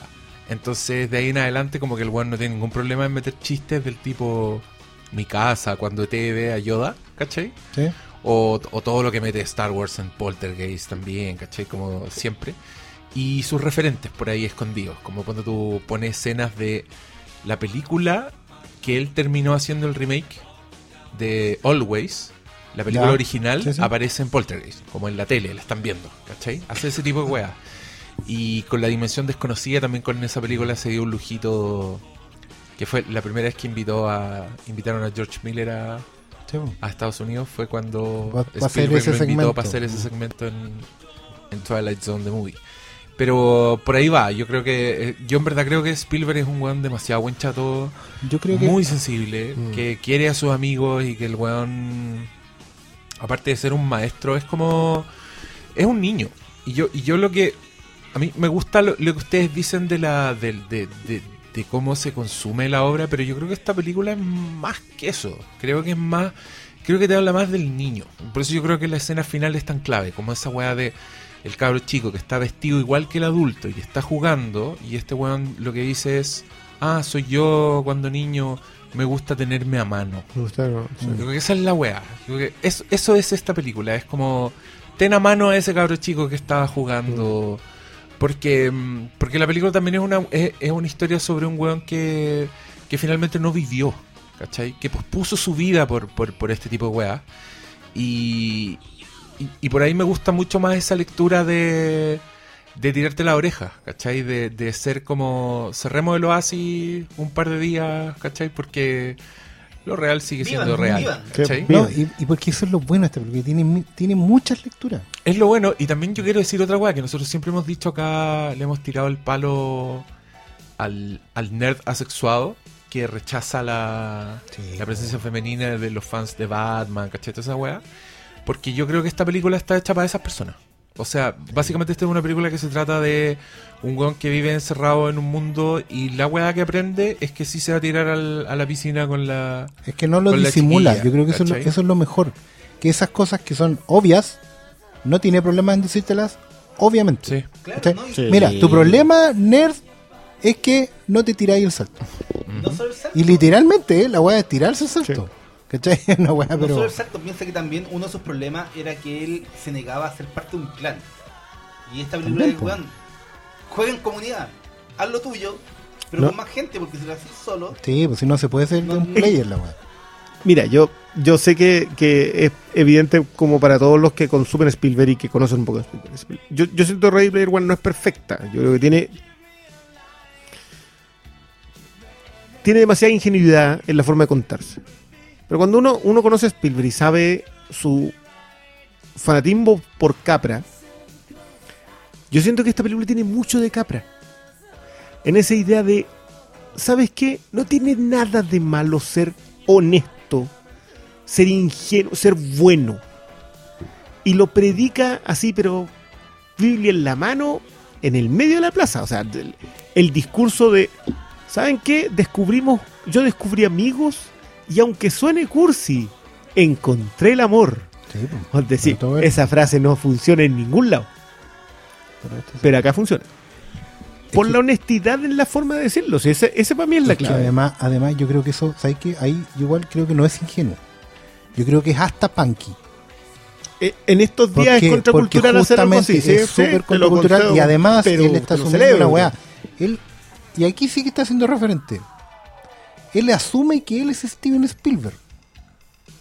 Y es Steven Spielberg el que les viene a decir, Yo encontré la hagan esta weá. sí.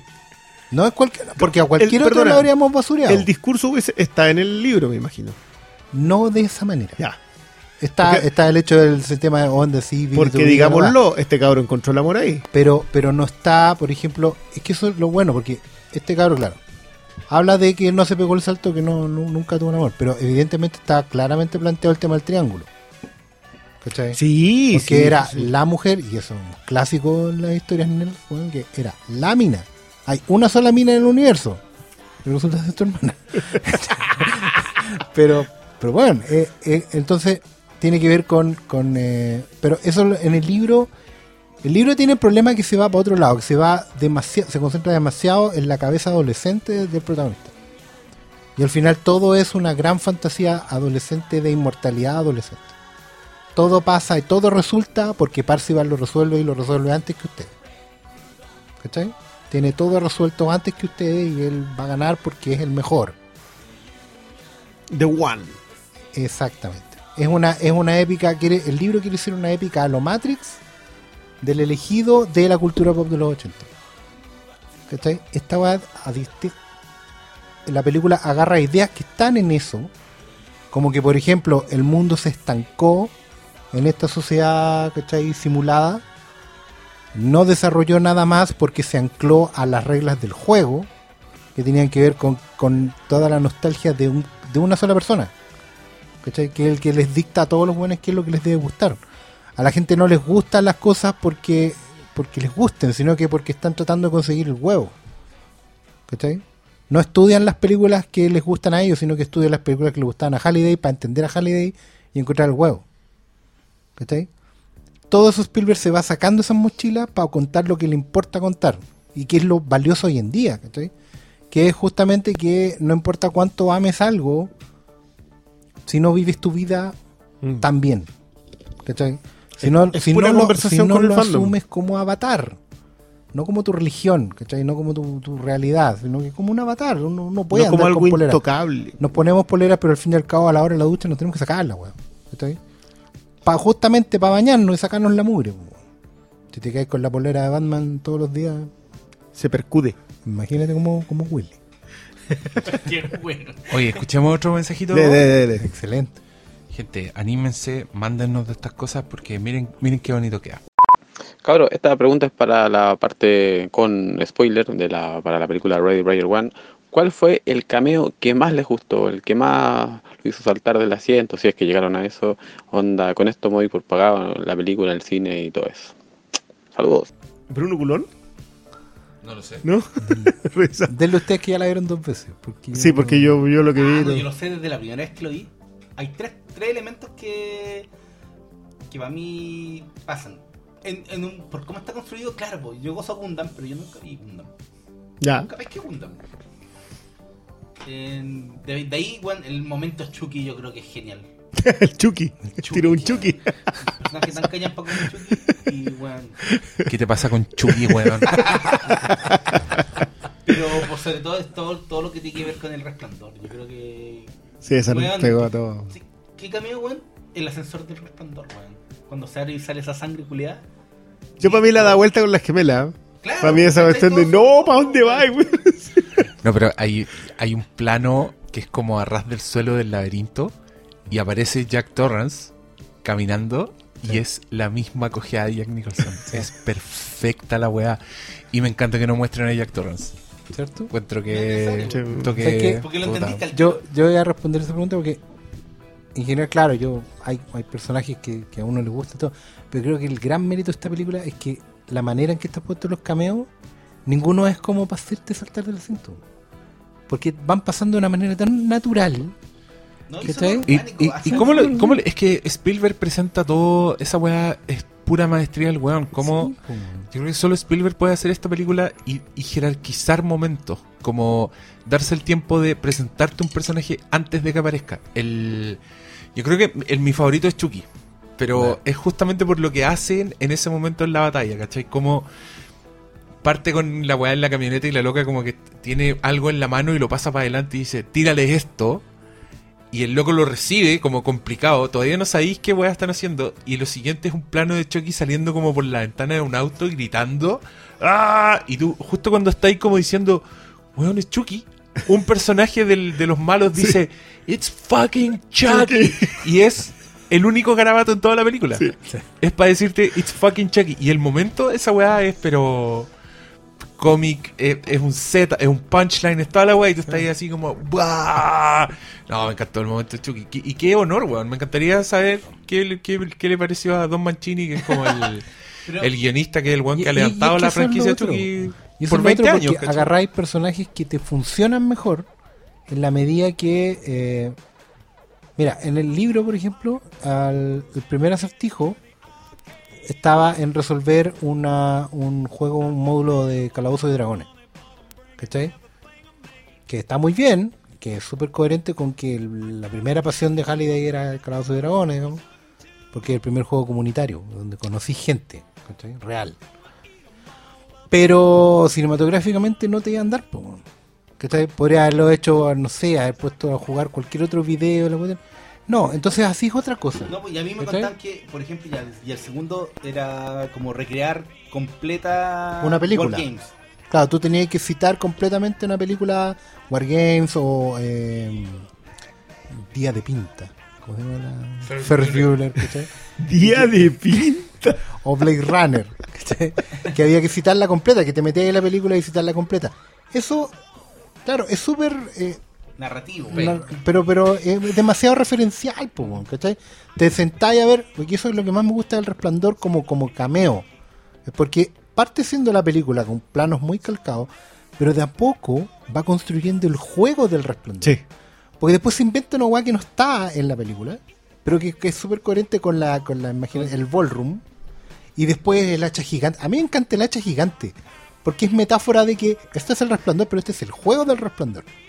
¿Cachai? Basado en la película de. Y muy ochentero en ese sentido como juego. También, porque te cae, te persigue la loca, porque no podéis pagar los derechos para tener el rostro del actor en el juego. ¿Cachai? Y después tenías el hacha gigante que te persigue, como, y, y la otra los zombies, tienes que desafiar los zombies. Es un juego, ¿cachai? O sea, agarráis el material original, creáis algo nuevo y extienden la experiencia. Y por eso también, cerrar la idea, que me gusta tanto que sea el personaje que no había visto la película. ¿Cachai? Porque alguien se Sí. encuentra con algo completamente fresco y nuevo. Los otros llegan así como, no, si nosotros resolvimos el acertijo. Los otros buenos fuera de cámara estuvieron repitiendo la película porque ellos la han visto mil veces. ¿Qué Pero no, pues la, la gracia es experimentar algo como si fuera nuevo. Yo creo que eso es lo más bonito de todos los cameos en general y, y lo que por, por qué funcionan tan bien. Es que ¿Cachai? igual esta película es cameo en cada puto cuadro. ¿Cachai? Entonces hay Claro. muchos, pero también hay unos que son funcionales de la historia y no sé, pues, por ejemplo, de repente viene y aparece Goro de Mortal Kombat y entre medio te mezclan a- al xenomorfo de Alien, ¿cachai? Claro. A mí, ¿sabes que Yo creo que el mejor ejemplo en esta pasada es el del gigante de hierro.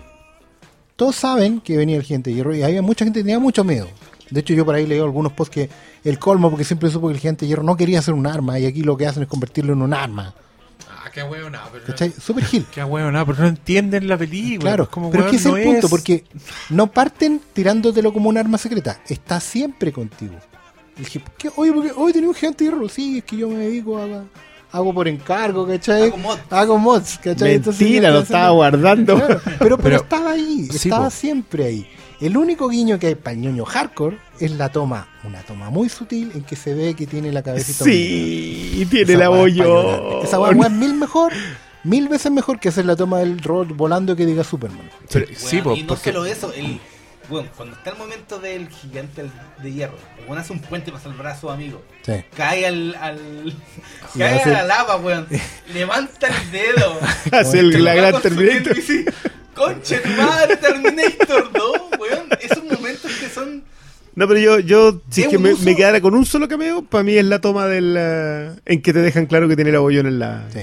Ese, ese, solamente ese detalle, porque, porque también te habla el de del respeto por las obras originales. Ah, y los pósters de Volver al Futuro.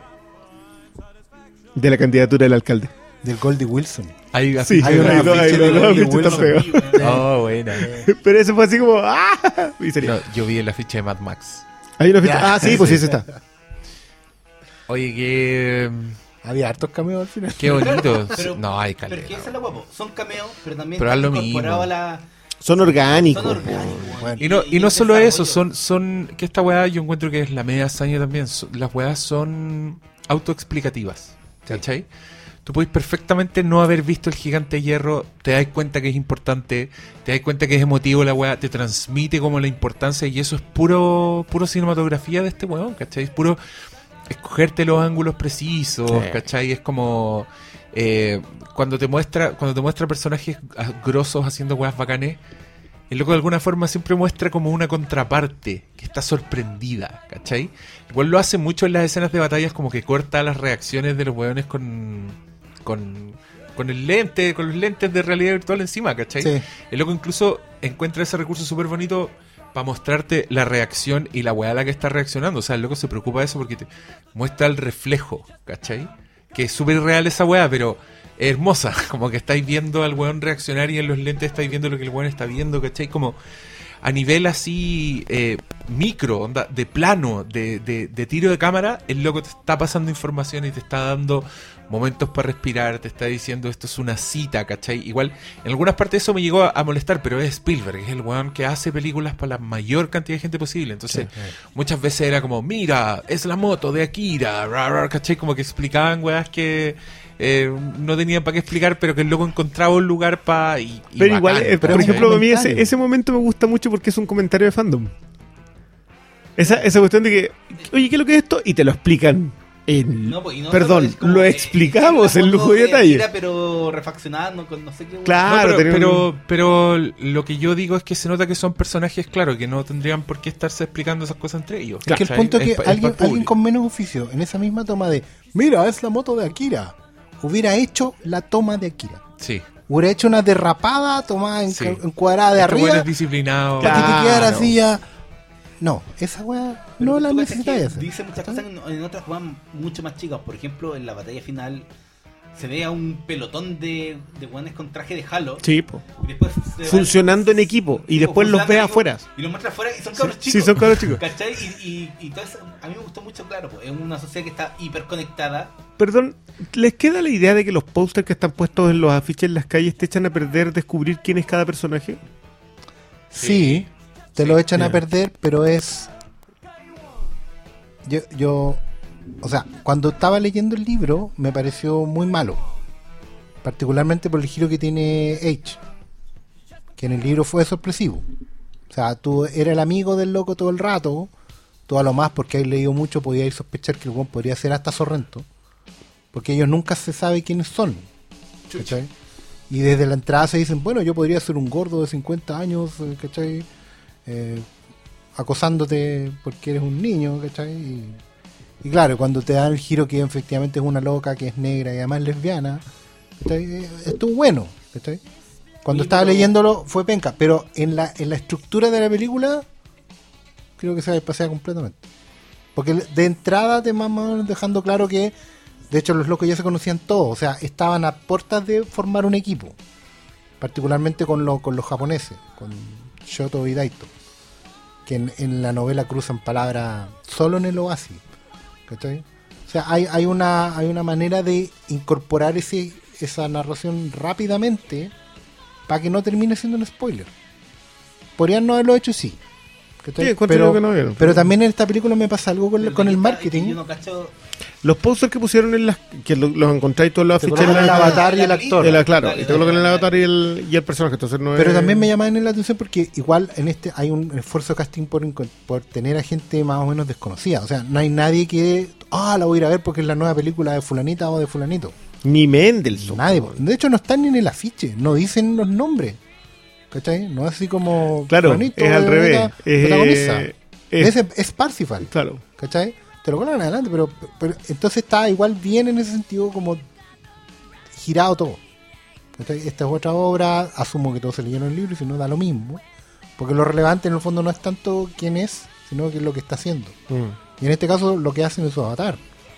No, en ese sentido, con respecto al libro hay un montón de giros y, y- y al final son como el 70% del libro que está a la basura. Partiendo incluso por el personaje de la, de la mm, Artemis como, como alguien activo en una revolución, que eso no está en el libro. ¿cachai? Eh, hay cuestiones que hace Parsifal que son súper eh, funcionales a la trama del libro, pero que aquí en la película hubieran sido de una pedantería horrible, ¿cachai? porque hubieran sido muy, muy de one, muy Y en el elegido. libro, por lo que a mí me estaban contando, era que el buen le resultaba todo. No falla lado, nunca. Nunca falla. nun- nunca, nunca falla. falla. Nunca falla. Y por otro lado está también cómo estructuran la relación de él con la mina, que en el libro no funciona y aquí hacen, lo hacen funcionar. Es súper forzada. Es que aquí funciona muy bien porque también es un espejo de lo de Halliday. El aprendizaje de Parsifal con respecto al amor es justamente todo lo que no hizo Halliday. ¿Cachai? Entonces eso es lo... Invitarla a salir a tu compañero de juego y, y- y darte salto. ¿Cachai? Cuando sentís que hay onda, porque el momento es uno solo. Ese Parcival lo hace. Pero Parcival también cede protagonismo, ¿cachai? En la película, en el libro nunca lo hace. Eh, lo- los amigos son funcionales a... El libro en algunos aspectos es más cruel quizás, pero con, con los protagonistas, pero en la película no lo necesita para elevarlos a todos al, al- mejor nivel posible. No, en general yo soy fiel partidario de las decisiones que se tomaron en la película, todas, las puedo defender todas. Pero eso sería materia para otro podcast. Para el desadaptadas. Así ven, es. ven, a que te inviten. No, yo voy a mandar audios para qué, para qué les voy a quitar ah, ven, ven, ven. Oye, eh, ¿escuchamos más audio? Demos, Ah, llegaron más. Ya. Buena cabro, un saludo grande a los Hateful Four. Contento aquí que haya llegado Ready Player One. La voy a ver mañana al IMAX. Y tengo tres preguntas, ya que leí el libro. Quiero saber, primero que nada, su opinión de que la adaptación de Spielberg, según ustedes, ha sido estupenda. ¿Qué, qué no debió excluir Spielberg de la novela original? La otra pregunta, en los trailers mostraban la identidad de H o H. ¿Eso es un spoiler? Nuevamente los trailers nos spoilerearon. Y tercero, según cada uno de ustedes, ¿qué posición de un ranking Spielbergiano queda Ready Player One? Un saludo grande, maestros. ¿En qué posición? Y el Brené casi le dio un infarto. Esta gente, ¿qué les pasó? Yo tuve ese problema recién. Tuve que entregar el lunes un artículo para una revista sobre Spielberg. No, que yo creo, yo creo una revista, escribo para una revista, pero no la lee, la lee muy poquita gente porque son los suscriptores. ¿Cuál es? Es como la, la Televitos. Pero haz publicidad, pues ya, si quieres leer al Pastor Suscríbanse a Televitos. Suscríbanse a Televitos. Vean ahí sus columnas de alto impacto. Claro. Y, y hice trampa, porque es como, hablemos de Spielberg, ya, vamos a hablar de Spielberg siglo XXI. Ah, Porque no, es que nos castigaría ahí mal. No. no. Oye, ¿le podéis contestar esa parte igual, la del libro, no? Porque tú eres el único que ha Sí, leído el libro. No, ¿Hay yo algo que estaba como en lo mismo de los afiches. Ahora, sobre lo de H, si es un spoiler o no, yo creo que, por lo menos mi, mi postura es esa. Yo creo que no, no daña al tema de la historia porque la sorpresa en la película no está. No es algo relevante de... Es solo para el personaje. Claro, no es una igual revelación. a mí me sorprende un poco esto porque, claro, yo trabajo en esta wea de estar pendiente de todo lo que sube una película. pero a mí, no sé por qué tengo la capacidad de que se me olvide y a mí, ¿cachai? Se me había olvidado esos póster buenos que hicieron, ¿cachai? Es que la- yo creo que la promoción no fue... No, no, no pesquen tanto la promoción si al final. Yo hasta de repente reco- recomiendo no ver los Yo, trailers yo, porque- con, yo veo los. Últimamente estoy viendo los trailers cuando salen en el cine, ¿no? y chao. Claro. Ya saben, si van por la calle y ven una ficha de un paradero, no lo pesquen, No lo pesquen, miren para abajo. si va hagan en bicicleta y lo sí. ve, sáquese la No, cresta. saca- no, Péguese en la cabeza, que se lo olvide. Oye, no, una de las cosas que. la- No, no, no, pero una, que la- el- perdón, la pregunta era: ¿qué que sacó Spielberg no debió haberlo hecho? Quizás. Pero, mira, es que yo insisto, yo creo que no, yo creo que todo lo que hizo Spielberg está bien. No siento que le falte nada. Eventualmente, yo creo que podría haber puesto. Es que incluso el, guiño de Atari yo lo encuentro más bonito que lo que está en el libro. Yo creo que la escena cuando lo- los nerds de, de IOI dan vueltas sobre la mesa un montón de cartuchos de Atari es hermosa. Porque se muestra lo más importante que tuvo Atari toda la vida, que es el arte de los cartuchos de Atari. Esa es la weá más hermosa de la historia de la humanidad de Atari. ¿Cachai? El arte. Pero encuentro que podría haber hecho algún guiño más Podría haber puesto alguna partida de Dungeons and Dragons quizás más, más evidente. Por último, una, una escena flashback en ese museo de Halliday, tú, donde hubieran estado jugando en una mesa, comiendo papas, weón, esa weá. Aunque todos hubieran dicho que es muy Stranger Things. También le veo el doble filo a esa weá. Porque en Stranger Things lo hicieron. Partieron con los cabros jugando Calabozo de Dragones. Pero sería como lo único. Y una weá como que yo mismo Pero acabo de decir que no está bien hecha. A esta altura estos hueones ya se dieron vuelta al dicho ladrón que roba ladrón.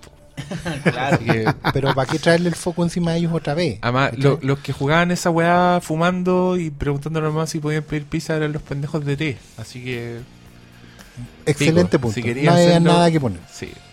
Ya, eh. Ay, el ranking.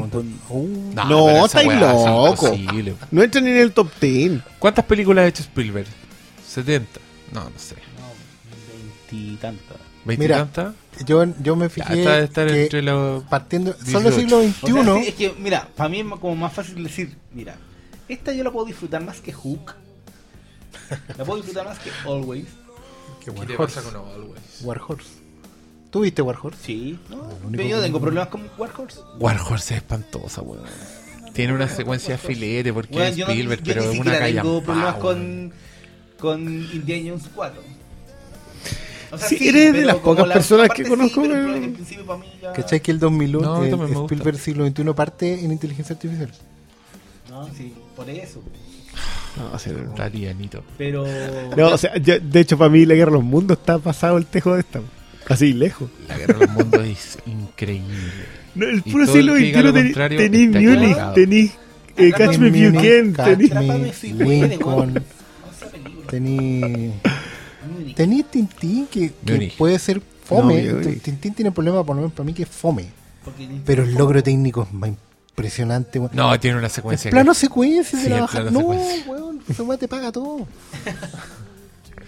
Complicado. Pero está bien.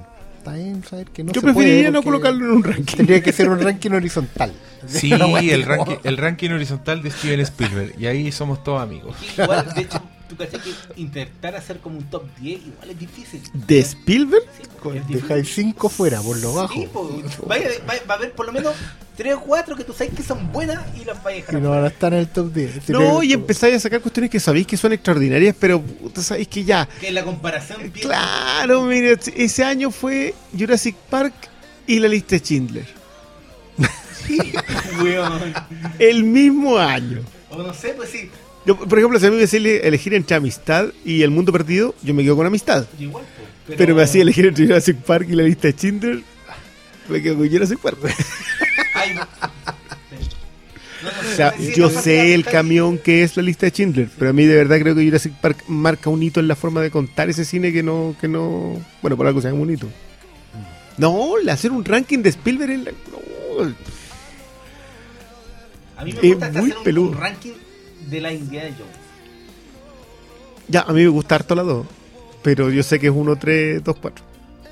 Me Sí. gusta harto la 2. Pero yo de repente voy a dar aquí días que incluso la tres por sobre No, otro, yo- por yo- una personal de cómo me gusta la relación padre-hijo. Sí, está bien, te lo concedo. para mí pero no. siempre ha sido 3, 1, 2, 4.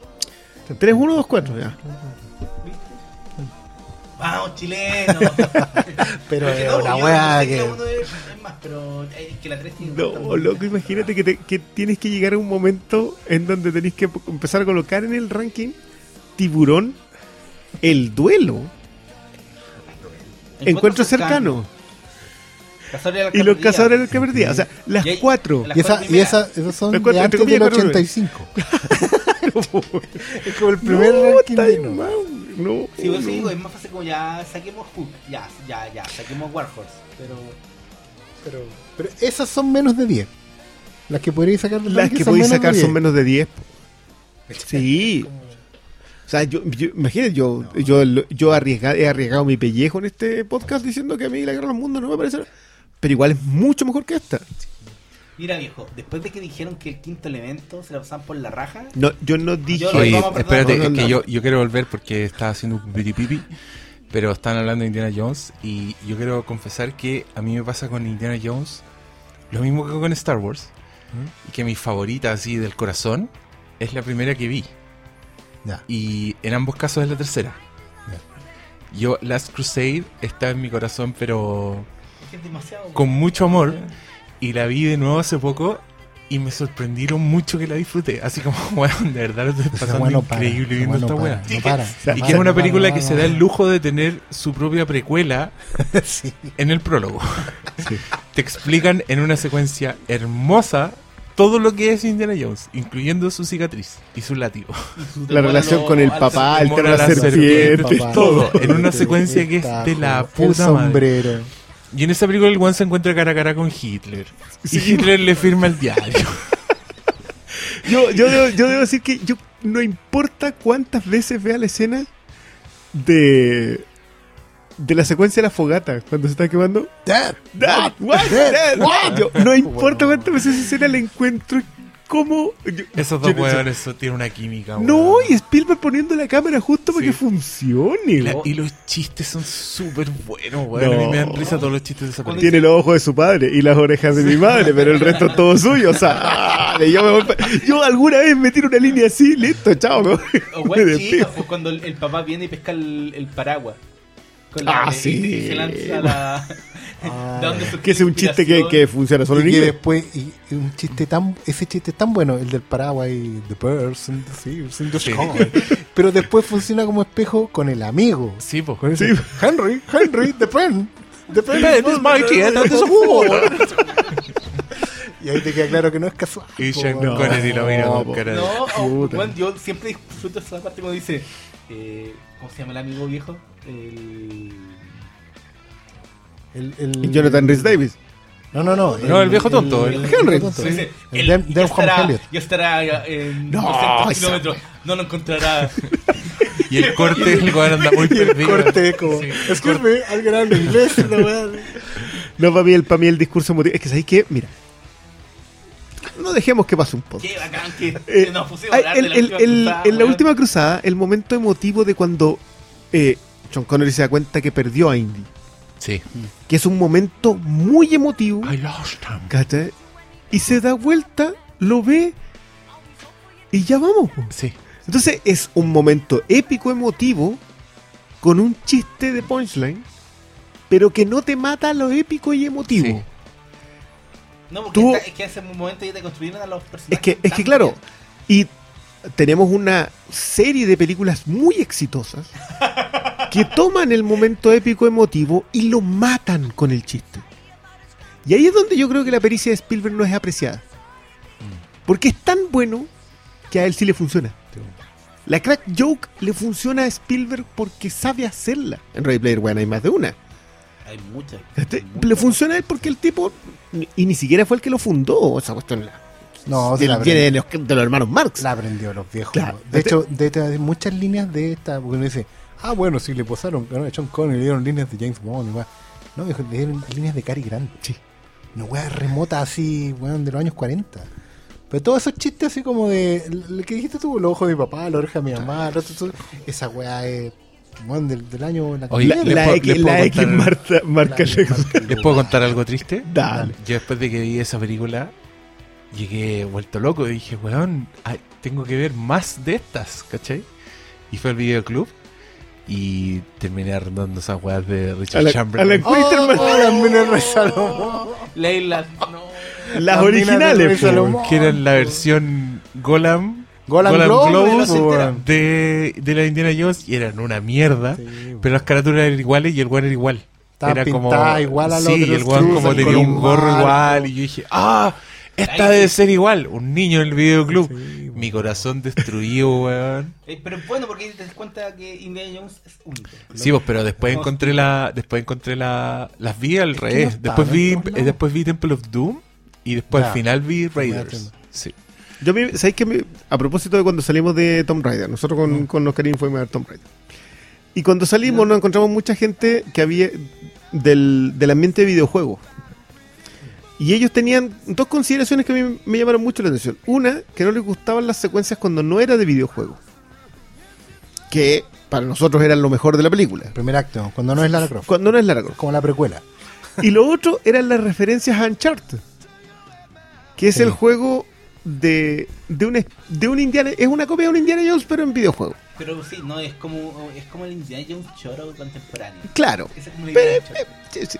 Pero yo, y, y de hecho lo comenté así como el tiro, Oscar, qué raro es que para ellos sea Lara Croft eh, muy Uncharted, cuando Uncharted es la versión, entre comillas, Lara Croft en los videojuegos, pero que en realidad es Indiana Jones, que en realidad es Alan Quaterman. Entonces, la, la cultura pop llega a un momento en que se funde tanto, es que va a depender de cuándo entraste nomás. No depende de cómo viene cronológicamente. Depende de cuándo Y hay- llegaste y tú hay nomás. que respetar esa puerta para poder ir para atrás. Sí, pero tampoco hay No la mandar a todos los buenos videojuegos, No lo escuchen a esos buenos. No, de acá hay Es enemigo que de no eso. tienen, tienen, po- tienen memoria a corto plazo, digámoslo, digámoslo. Sí, pues necesitan Por repetir misión. la secuencia Sí. una y otra vez, Sí. una y otra vez, una y otra vez. Son como los de Twitter, que un día, oye, ¿sabían que la canción ACRG en verdad es Rapper's En Delight? realidad, ¿eh? la memoria a largo plazo de Twitter es como dos años. Máximo. Teoría en la forma del agua. Tan Oh, esa- esa- Siete Súper cosas que nunca esa supiste joya, del man. regreso del Jedi. ¿Sabías No, que. Luke es el hijo de No, Anakin? Ahora salió, ¿sabes cuál fue la que salió esta semana? Y yo me tocaba la cabeza y decía, qué wea esta wea. Decía, fans de, de la Liga de la Justicia notaron una referencia a la serie de Adam West.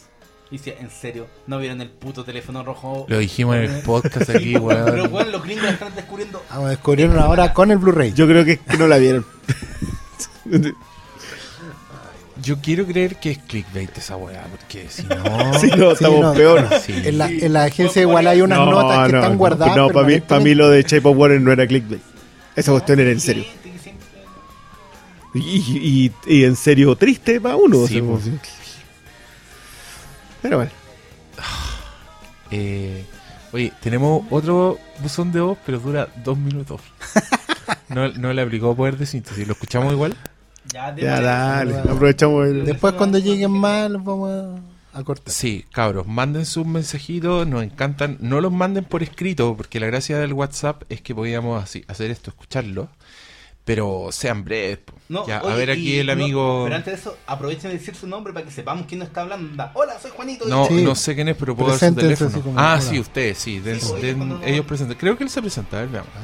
Hola amigos del Flinkas. Y digo amigos porque después de escuchar tantos podcasts de ustedes, son como mis amigos. Estoy aquí llegando a las 7 de la ma- 7.20 de la mañana a mi oficina y antes de comenzar a atender a apoderados y colegas quise mandarle este, este audio para comentar algo acerca del podcast que daban hoy. Eh, bueno, traté de leer todo el libro de, de Ernest Klein, creo que se llama el autor, eh, antes de la película, que es este jueves. Y eh, estoy en- entrando al último capítulo y yo creo que ya han, han analizado bastante la baja calidad del- de la escritura de este, de este hombre, pero sin duda es un libro bastante entretenido. De hecho, he estado leyéndolo mientras escucho la banda sonora, el soundtrack que está en Spotify. Así que ha sido como bien, bien especial. Y mi pregunta va más encaminada a ciertos aspectos del libro que no tengo idea cómo la película los va a tratar, que tienen que ver con el factor humano. No han descrito en gran parte del texto cuál, cómo es la magia de conectarse a este mundo virtual de Oasis, pero las partes que para mí han sido más emocionantes tienen que ver con lo que se acerca, que aún no puedo llegar ahí, es cuando todos los personajes se van a juntar en la vida real. Ya tenemos, y no quiero spoilear más, pero está este encuentro entre Percival y H, que fue muy emocionante al verse las caras, y aún estoy esperando, ¿cierto?, lo que va a pasar cuando se encuentre con Artemis y con Chuto, ¿ya? O Chouto, creo. Entonces me gustaría eso, más que nada una reflexión y una pregunta hacia ustedes, hacia el pastor y Hermes, el malo y, y fílmico, eh, frente a cómo se observa en la película el factor humano. Spielberg es un maestro, debería tratarlo bien. Este factor que es importante, por lo menos en la novela, el esperar en cómo estos personajes se encuentran. Atento a sus comentarios si es que leen o escuchan mi audio. No, no, no van a leer, escuchar. ya, voy a partir en la pega de la mañana. Con un cafecito va a despertar. Adiós. Déjate de sacar la vuelta, hombre. Trabaja. Manso mensaje que nos mandaste. Y todo ahí esperándote, los apoderados. Yo creo que es un, ya estaba- es un patio muy grande. Como- Dio la vuelta. Cruzó las tres multicanchas del colegio anterior. Y alguien golpeaba y este decía, momento. Y seguía grabando el mensaje. No, por supuesto. No, ¿qué le decís, Oscar? ¿Tú leíste el libro? Ah, El lado humano sí. yo lo encontré la raja en la es que película. sí, lo que- a lo que va él un poco tiene que ver con que efectivamente en el libro hay una, hay una tensión que escala porque ellos no se han visto hasta más o menos cerca del clímax. O sea, pero imagínate si la película hubiera adaptado tal cual eso. Hubieras tenido a tres o cuatro actores sin haber aparecido en pantalla hasta la hora 30. No es, no es factible, digamos, en- dentro de, de la narración cinematográfica. Y sobre todo cuando dije conectarte con los personajes, yo creo que lo resuelve muy muy bien en la película. Sí. Porque, claro, pues él mismo está diciendo que va en el último capítulo y todavía no conoce a Artemis y en la película es muy diferente eso. Sí, Y funciona pa- para que uno le compre eh, todo el cuento de, de su relación de él hacia ella y cómo, cómo los veis también en contraste a lo que cada uno piensa de, de lo que eso hace. Porque al principio uno cree que. Percival cree que es como puro divertimento y la otra real- realmente está con su. ella está, rebelde, ella está, po. siente algo importante. Bueno, eso no está en el libro, el tema de la alianza rebelde. Porque básicamente eh, el libro está construido sobre la visión de uno solo. ¿Cachai? Y en ese sentido, la- quizás mi mayor crítica al libro tiene que ver con que em, es súper lineal en ese sentido y, y no, no tiene la capacidad de dialogar con las otras historias que no son de Parzival. ¿Cachai? Eh, lo que pasa con Artemis, lo que pasa con H, lo que pasa con Daitu Choto, pero sobre todo lo que pasa con eh, Halliday. En el libro la participación del, del, otro personaje, el de Simon Pegg, digamos, es más relevante, está desde un principio, para construir eh, una especie de protectorado sobre los personajes, para que, como decía el amigo acá, se puedan encontrar en un momento en la novela. Acá no, acá como, como hay que cambiar eso, y claro, se puede sacrificar el momento climático importante para con los cuatro personajes, con los cinco personajes, em, pero, pero ese sacrificio, entre comillas, de la literatura funciona mejor cinematográficamente hablando con la resolución que le da Spielberg. De hecho, particularmente bueno es el caso de, eh, de la carrera. La carrera no está en el libro.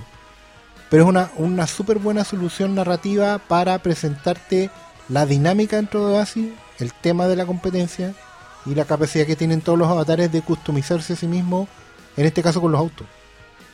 ¿Cachai? Y la, y la moral de juego, o sea, tirarte una carrera de Mario Kart en la entrada, ¿cachai? Con todos los autos que tú puedas tener y los obstáculos que, que- porque al final lo de King Kong es una referencia a King Kong, pero también a Donkey Kong. weón. Bueno, pero bueno, es un gran cambio porque en esa carrera uno va viendo como sea una sucesión de weas gigantescas y dice, ya, ¿qué viene ahora? Chucha, bueno, lo más No, grande. es que podría ser lo peor, claro. Lo más grande, po.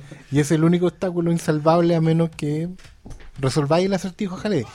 Esas cosas están están súper bien tratadas porque creo que el- el- la película tiene el gran mérito de agregar al factor humano no solo la dinámica, es que ya, mi problema en el libro es que no es una dinámica entre de grupo, es una dinámica de Parcival con los otros.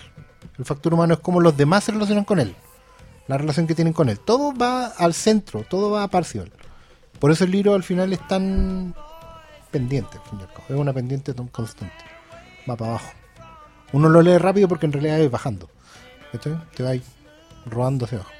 La película no, pues la película tiene, tiene una dinámica en general de todas las, todos los personajes se van reflejando el uno al otro en algún momento. Artemis se ve reflejada en Parcival, prefiere tomar otra decisión. Parcival se ve reflejada en Artemis, toma una decisión.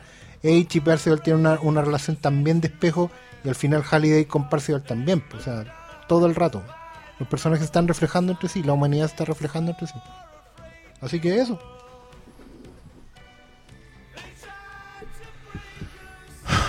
Wild Boys. po. ¿Viste? Wild Terminamos Boys. hablando más máximo. Terminamos hablando más. Yo no tengo nada más que decir de esta película. Vayan a verla. Vayan a Sí, verla con el corazón abierto y los brazos igual. ¿O no? No, claro, y, y- y- y todo lo que hemos dicho, no, no esperan que sea solo una sucesión de referencias pop, porque eh, no es eso, claro. Creo no que tiene- sería lejos la peor forma de aproximarse a sí, esta película. No es eso, no es eso. Y, y el corazón que le imprime Spielberg a esta weá es lo, es lo más valioso que tiene. Porque podría haber sido algo tan tan digital, weón, tan impersonal, tan y termina siendo todo lo contrario. Y te- Es que, es que Spielberg logra, gracias a esa herencia que tiene de Capra, no, ya, ya plasmarte el amor por algo. Sí, ahí, ahí es y donde la yo creo sobre algo. o sea, Sí, eso- completamente. Es un son amor son valores muy viejos. Es un amor gregario, grupal. Yo creo que- ¿te ¿Sabéis acordás? qué? Creo que esa, esa condición, la condición de gregario que nos quita la soledad de la pura pantalla, Sí. es algo a lo que quizás es más texto eso, porque es súper evidente en el discurso, pero siento que ahí le habla al resto, ahí, como que ahí habla con todos. La otra es una conversación mucho más mucho más de sentarte en el sillón a, a- a conversar. La, la- Sí, la otra es más es, de, es uno a uno, pero igual es uno es uno que le tiene que aceptar a todos los Como es Spielberg, po. No, no, no le habla solamente a un grupo de personas, le habla a todos. ¿cachai? Es verdad, esta película es una película buena, pero de bondad. Sí, volvemos, volvemos los viejos valores de, de la granja de Kansas, weón, se los trae de vuelta.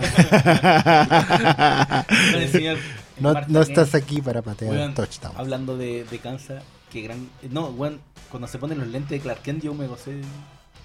Los lentes de Clark. Weón, si tiene esos detalles, weón. Tiene esos detalles que son tan geniales. Porque claro, pues de repente te dice, no, y puedes andar en una, en una montaña escándola con Batman. Ya. Sí, ya. Pero weón, Los lentes de Clark eso Kent no es son- nada comparado con los lentes de Clark Kent. Ya. Vayan a verla. Sí, vayan. Yo no tengo palabra al cierre. Yo dije vayan con cotillón porque esto es una fiesta. A esta sí que hay que unirse. Eso es todo, es todo lo que he dicho. Oye, que le has dado con la weá. No piqué ninguna, weón. Así que considéralo un fracaso. Terrible. Voy desolado. Ya, palabra al cierre. No, vayan a ver Rey Rey One con ganas.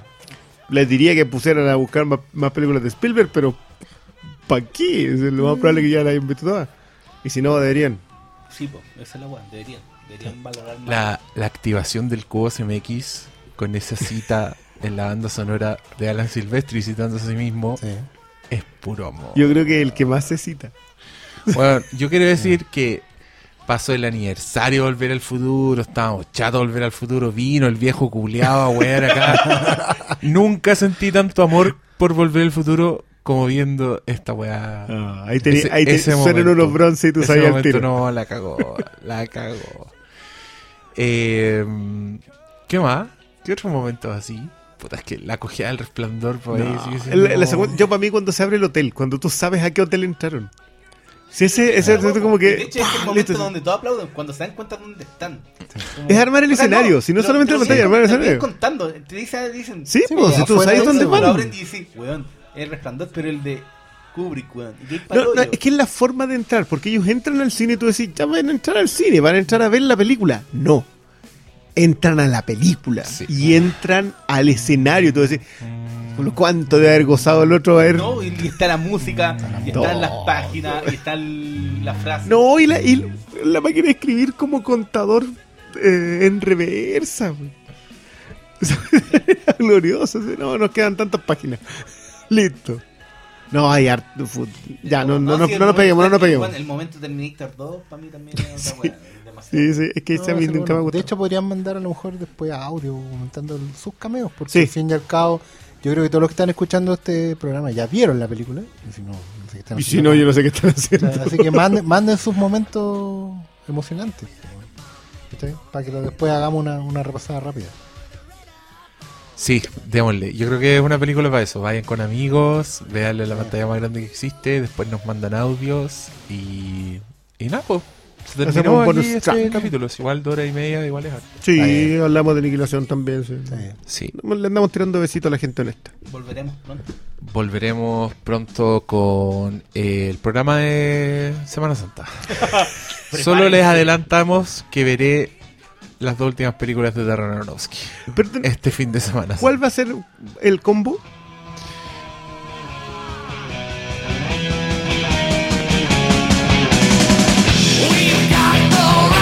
choosing